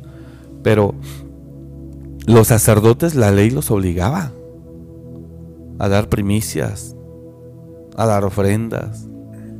Pero ellos no amaban a Dios. Y pues llegó un momento en Isaías que les dijo, ¿para qué me sirve a mí esto? Exacto. ¿Para qué me sirven tus fiestas solemnes, lunas nuevas, días de reposo, convocar asamblea? Hastiados. Dijo, no, no, no, no las necesito. Entonces, la ley te obliga. Pero Dios, vino Jesús hace dos mil años y él dijo, yo no quiero eso. Yo quiero que la gente me ame. Y que por amarme exprese su gratitud. Entonces Caín es la figura de ese sacerdote que cumplía la ley, pero que no amaba a Dios. ¿Quién era la ley? ¿Cómo? Hasta le pesaba. Hasta le pesaba hacerlo. Ajá. Entonces, yo creo que la ley para Caín y Abel fue su papá Adán. Y Caín dijo, bueno, pues vamos a hacerlo. Y lo hizo, pero por cumplir. Entonces, si usted hace lo que hace por cumplir, está mal. Está mal estamos mal. Tú tienes que hacer lo que haces por amor por agradecimiento. Y en Génesis 4 está que Caín, Abel buscó lo mejor y trajo lo mejor de su primicia, de sus primeros rebaños, y presentó a Dios ofrenda. Y a Dios le agradó. Amén. Pero a, Caín, eh, él nada más vino y cumplió. Dijo, ahí está. cualquier cosa vino, cualquier, para que mi papá no me esté fregando. Exacto. Y que vea. Exacto. Ahí está, va a cumplir y se acabó. Y yo ayer lo mencioné, ¿no? ¿Cuánta gente solo por cumplir? Entonces yo creo que debemos de revisar bien el corazón en ese sentido. Porque al final la ofrenda que Dios acepta es la, la que demuestra pues sinceridad de corazón. Claro. Y también la que es la mejor, la primera. Dame lo mejor, dame lo primero de tus frutos. Porque Dios siempre pide lo mejor. Porque Dios siempre pide lo primero para Él. Porque Él, Él es digno de ser adorado. Él es digno de ser exaltado, reconocido, glorificado. Yo creo que Dios pide lo primero para Él, porque Él lo merece, sin lugar a dudas. Nadie se compara a Él. Oye, Él abre el mar. Amén. Él levanta muertos. Él te saca de tus dolores. Él te libra de la muerte. Sí, Él sí. tiene que ser lo primero. Sí. Como en un hogar. Es todo, to- todo- la figura de la familia es figura de, es, representa la esencia de Dios. En un hogar, yo sé que ya hoy los hogares trabajan ambos, hombre y mujer, ¿no? Pero en la generación pasada, la esposa trataba a su esposo con mucho esmero, con mucho respeto, Por. eh, porque veían que era el hombre que, que traía todo lo necesario para que estuvieran bien ella y sus hijos y su familia. Ujú. Entonces Dios es el que nos ha dado todo. Sí, nos sustenta. Amén, amén. Él es digno de ser adorado con tus ofrendas. ¿Qué es ofrenda? La palabra ofrenda es adorar, Adoración. adorar a una deidad. Sí. Por eso le llamamos ofrenda, no limosna, porque Dios no es ningún limosnero. Así es. A Dios le traemos ofrenda, no limosna. Sí. ¿Y por qué ofrenda? Porque solamente se ofrenda a, las, a los poderes superiores. Hay quienes traen ofrenda a la, a la que le llaman Santa Muerte, ¿no? Que de Santa no tiene nada. Hay quienes le ofrendan a Valverde. Sí. Hay quienes le ofrendan a otro tipo de dioses, aunque ellos no son dioses, dice la escritura. Santería cubana, por ejemplo. Ajá, aunque ellos no son dioses. En la santería, uff, cuánto mono no ofrendan. Entonces nosotros ofrendamos al verdadero Dios, al único, al creador. Sí. ¿Y por qué? Porque Él es digno de gloria, honra, Amén, alabanza. amén. Entonces por eso le traemos primicias, le agradecemos al final del año, etcétera. Y también lo honramos porque cambió nuestra vida. Sí. Él nos entregó lo mejor. O sea, su Hijo Jesús, Amén. su único Hijo que cubrió con su sacrificio nuestros pecados. Gracias, Señor. Y como usted decía, no medio lo mataron, o sea, lo mataron por completo y no medio lo torturaron, sino fue hasta las últimas consecuencias. Sí. Fíjense que yo siento triste, terminemos ya, ya tenemos que cerrar, ya vi que ya es muy tarde. Pero es triste y yo creo que la tragedia más grande que le puede pasar a un ser humano es acordarse de Dios en el último momento de su vida. Sí. Porque fuerte. te voy a decir por qué. Haber estado en esta tierra 70, 80 años de edad y acordarte de Dios en tu lecho de muerte es una tragedia. Porque tuviste 80 años para conocer a un padre y no lo conociste. Tuviste 80 años en esta tierra para poder conocer el amor, el perdón, la bondad. Tuviste 80 años para descargar en alguien toda tu ansiedad, tus cargas, y no lo hiciste. Y que solamente te vayas a la, a la tumba y que minutos antes alguien te haga ponerte a cuentas y ya. Yo creo que eso es una, algo muy triste. Jesús vino y dijo, vengan a mí los que estén trabajados y cargados, yo os haré Descansar. descansar. Oye, ¿y el que no vino a él en 80 años? Cargado. Toda su vida vivió cargado, man. Qué tremendo. De lo que se perdió. Amén. Se perdió de un padre, amigo. se perdió de un consuelo, se perdió de un perdón, se perdió de un abrazo, se perdió de ese amor ágape que solo él da, Cierto. se perdió de ser libre, Amén. de experimentar la libertad, Sí. se perdió de descansar verdaderamente, no en la mejor cama, sino en los brazos de papá. Amén. y que solamente no creíste en Dios toda tu vida y que llegues al lecho de muerte y te diga el padre o el pastor te diga, ¿crees en Dios? Sí. Dile, perdóname. Y dile, reconozco mis pecados y te recibo como mi salvador. Solamente como para que te dé el, el brinco a la vida eterna, ¿no? Y está bien, pero toda una vida sin Dios es una tragedia. Sí. Toda una... Yo, Un infierno. a mí el Señor me rescató cuando tenía 23 años, hoy tengo 42. Y agradezco a Dios que tengo 20 años, media vida, ya en Él. Y la verdad es que sin Él no sería posible mi vida. Amén. Es por eso que la gente llega al suicidio. Porque vivió una vida sin Dios. Y vivir una vida en este mundo, no sé en Júpiter, en Marte, pero vivir una vida aquí, sin Dios es duro. Es muy duro. Y en estos tiempos más. Así que yo me quedaba pensando, yo creo que vivir una vivir 80 años en este mundo y, y conocer a Dios en mi lecho de muerte, solo unos momentos antes de morir, yo le llamo una verdadera Tragedia. tragedia. Cierto. Nunca tuviste el, temo- el, el consuelo, el amor, el perdón, la confianza. Nunca pudiste oír una frase que te diga, dale, estoy contigo. Pero me equivoqué, Señor. Yo no importa, yo te amo. Dale. Amén. Wow, eso te renueva. Yo ayer anoche con los pastores aquí al final, a medianoche, a una de la mañana, les decía que yo a veces me voy, ¿no? A la iglesia, ya tenemos que cerrar.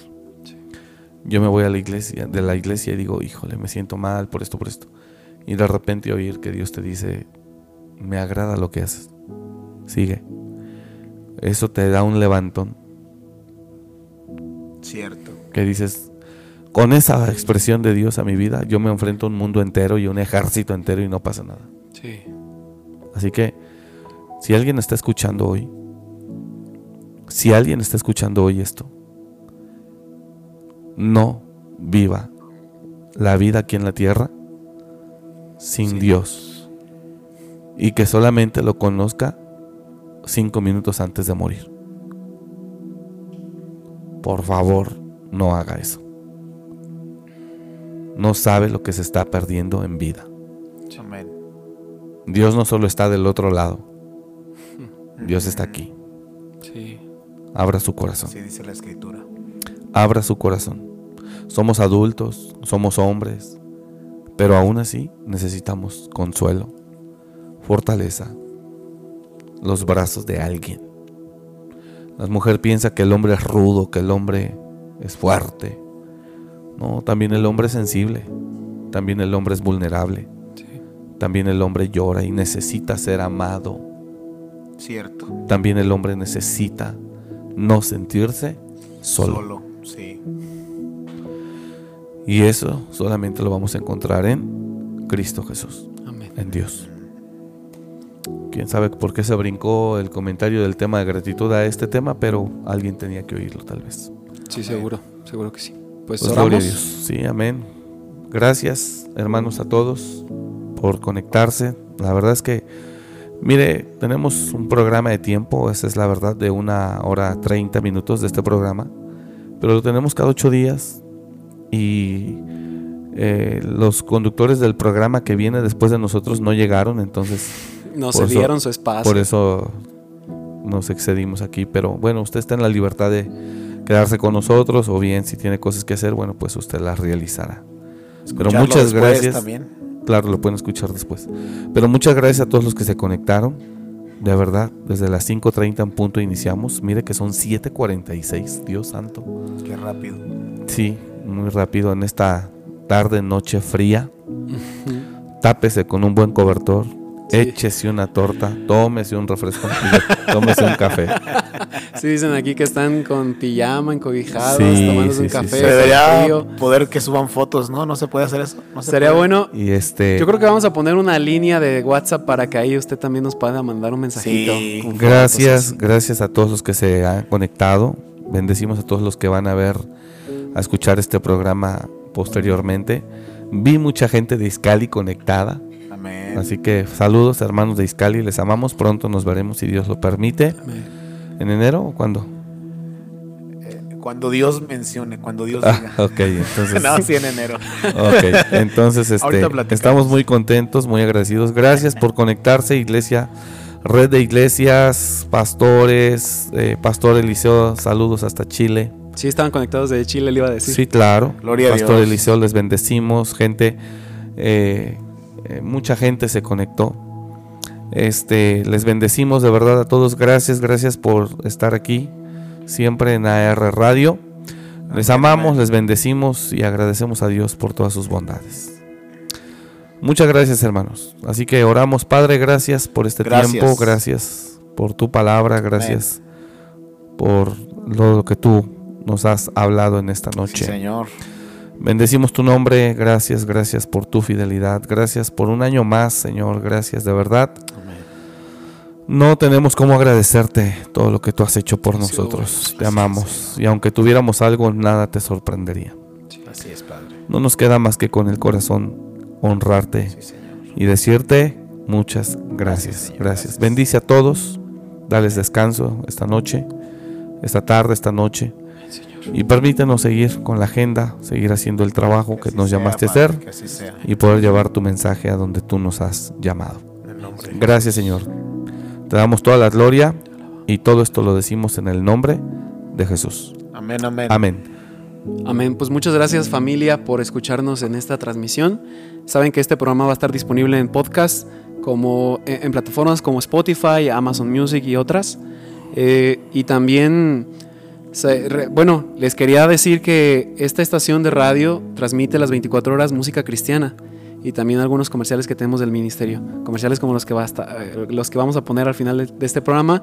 Así que usted puede, eh, pues si de todos modos tiene el YouTube ahí prendido y le sale anuncios de, mormones, de El del Garaira, de quién sabe quién, ahí promocionando este, eh, camionetas y carros y no sé qué anuncios le salga, pues bueno, ¿por qué eh, no se conecta aquí a Amor Restauración eh, Radio para disfrutar de la programación? eh, 24 horas música continua y pues los comerciales son del ministerio, entonces si usted también tiene por ahí eh, un taller, eh, un autolavado, ahí puede ponerlo. Si de todos modos también pone música cristiana, usted es eh, conductor de Uber, ahí sintonícenos y de todos modos eh, van a ser bendecidos con, con la música que ponemos y también con las repeticiones de, los, de las prédicas. Y también estamos en vivo cada que tenemos servicio, miércoles a las 7.15, domingos a las 11.30. Estamos en vivo en AIR Radio. Y también eh, eh, las predicaciones se suben al podcast. Entonces usted puede disfrutarlas en Spotify, en su plataforma de preferencia, en Apple Podcast también. Y ahí encuéntrenos como Amor y Restauración Morelia. ¿Sale? Y pues próximamente estaremos publicando en, en- en otras plataformas más. Estaremos quizá en un futuro cercano, tal vez para el próximo año, haciendo como una, una cámara aquí en la cabina de radio y ahí pues, este, que usted nos pueda ver también la cara con nuestros este, audífonos y micrófonos y todo eso. No sé, ya lo discutiremos. Hay de verdad muchos planes para la estación de radio de la iglesia. Y bueno, pues entonces mm, me queda más que invitarlo mañana a Beteles. Eh, acérquese a un hogar que le quede cerca. Eh, puede eh, ver las ubicaciones de los Beteles en la página de amorrestauracionmorelia.org. Ahí en la sección Beteles puede meterse y consultarlo o descargue nuestra aplicación y ahí en la aplicación le aparece cuál es el más cercano a su domicilio. ¿Sale? Los esperamos el sábado, mañana, pasado mañana sábado, noches de restauración en punto de las 8.30, hermanos. La verdad, noches de restauración se pone bueno. Se pone bueno. Y domingo 9, tre- 9 de la mañana y 11.30 los esperamos aquí en la iglesia. Sí, a las 9 de la mañana es la escuela de transformación para que continúen su proceso. Tenemos los niveles de nuevos comienzos y todos los demás niveles. Y a las 11.30 tenemos nuestro servicio general. Amén. Gracias, Pastor Daniel. Amén, gracias a Dios. Ya se había ido, hermanos, pero lo tuvimos que regresar. Ahorita les voy a mandar las fotos. El Pastor Daniel ya se había ido, No, pero no haga eso, por favor. se le dijo gracias, gracias, este, nada más regrese. Y bueno, pues sí, sí tuvimos la dicha de que regresara el pastor. Así que ahorita les mandamos este, a todos los grupos que el pastor Daniel ya se había anuncios. retirado Al de anuncios de AR. al de comunidad. Sí. Hay mil personas en la comunidad, entonces ahí se los vamos a enviar. Gracias, Pastor Daniel. Sí, gracias a Dios, gracias por la invitación, de verdad. Y pues también la iglesia de Iscali, saludos. Amén. Amén. Pues estamos despedidos. Un abrazo para todos. Dios les bendiga. Bye bye. Gracias por escuchar este mensaje. Comparte y suscríbete. Para más información de nuestro ministerio visita www.amoryrestauracionmorelia.org.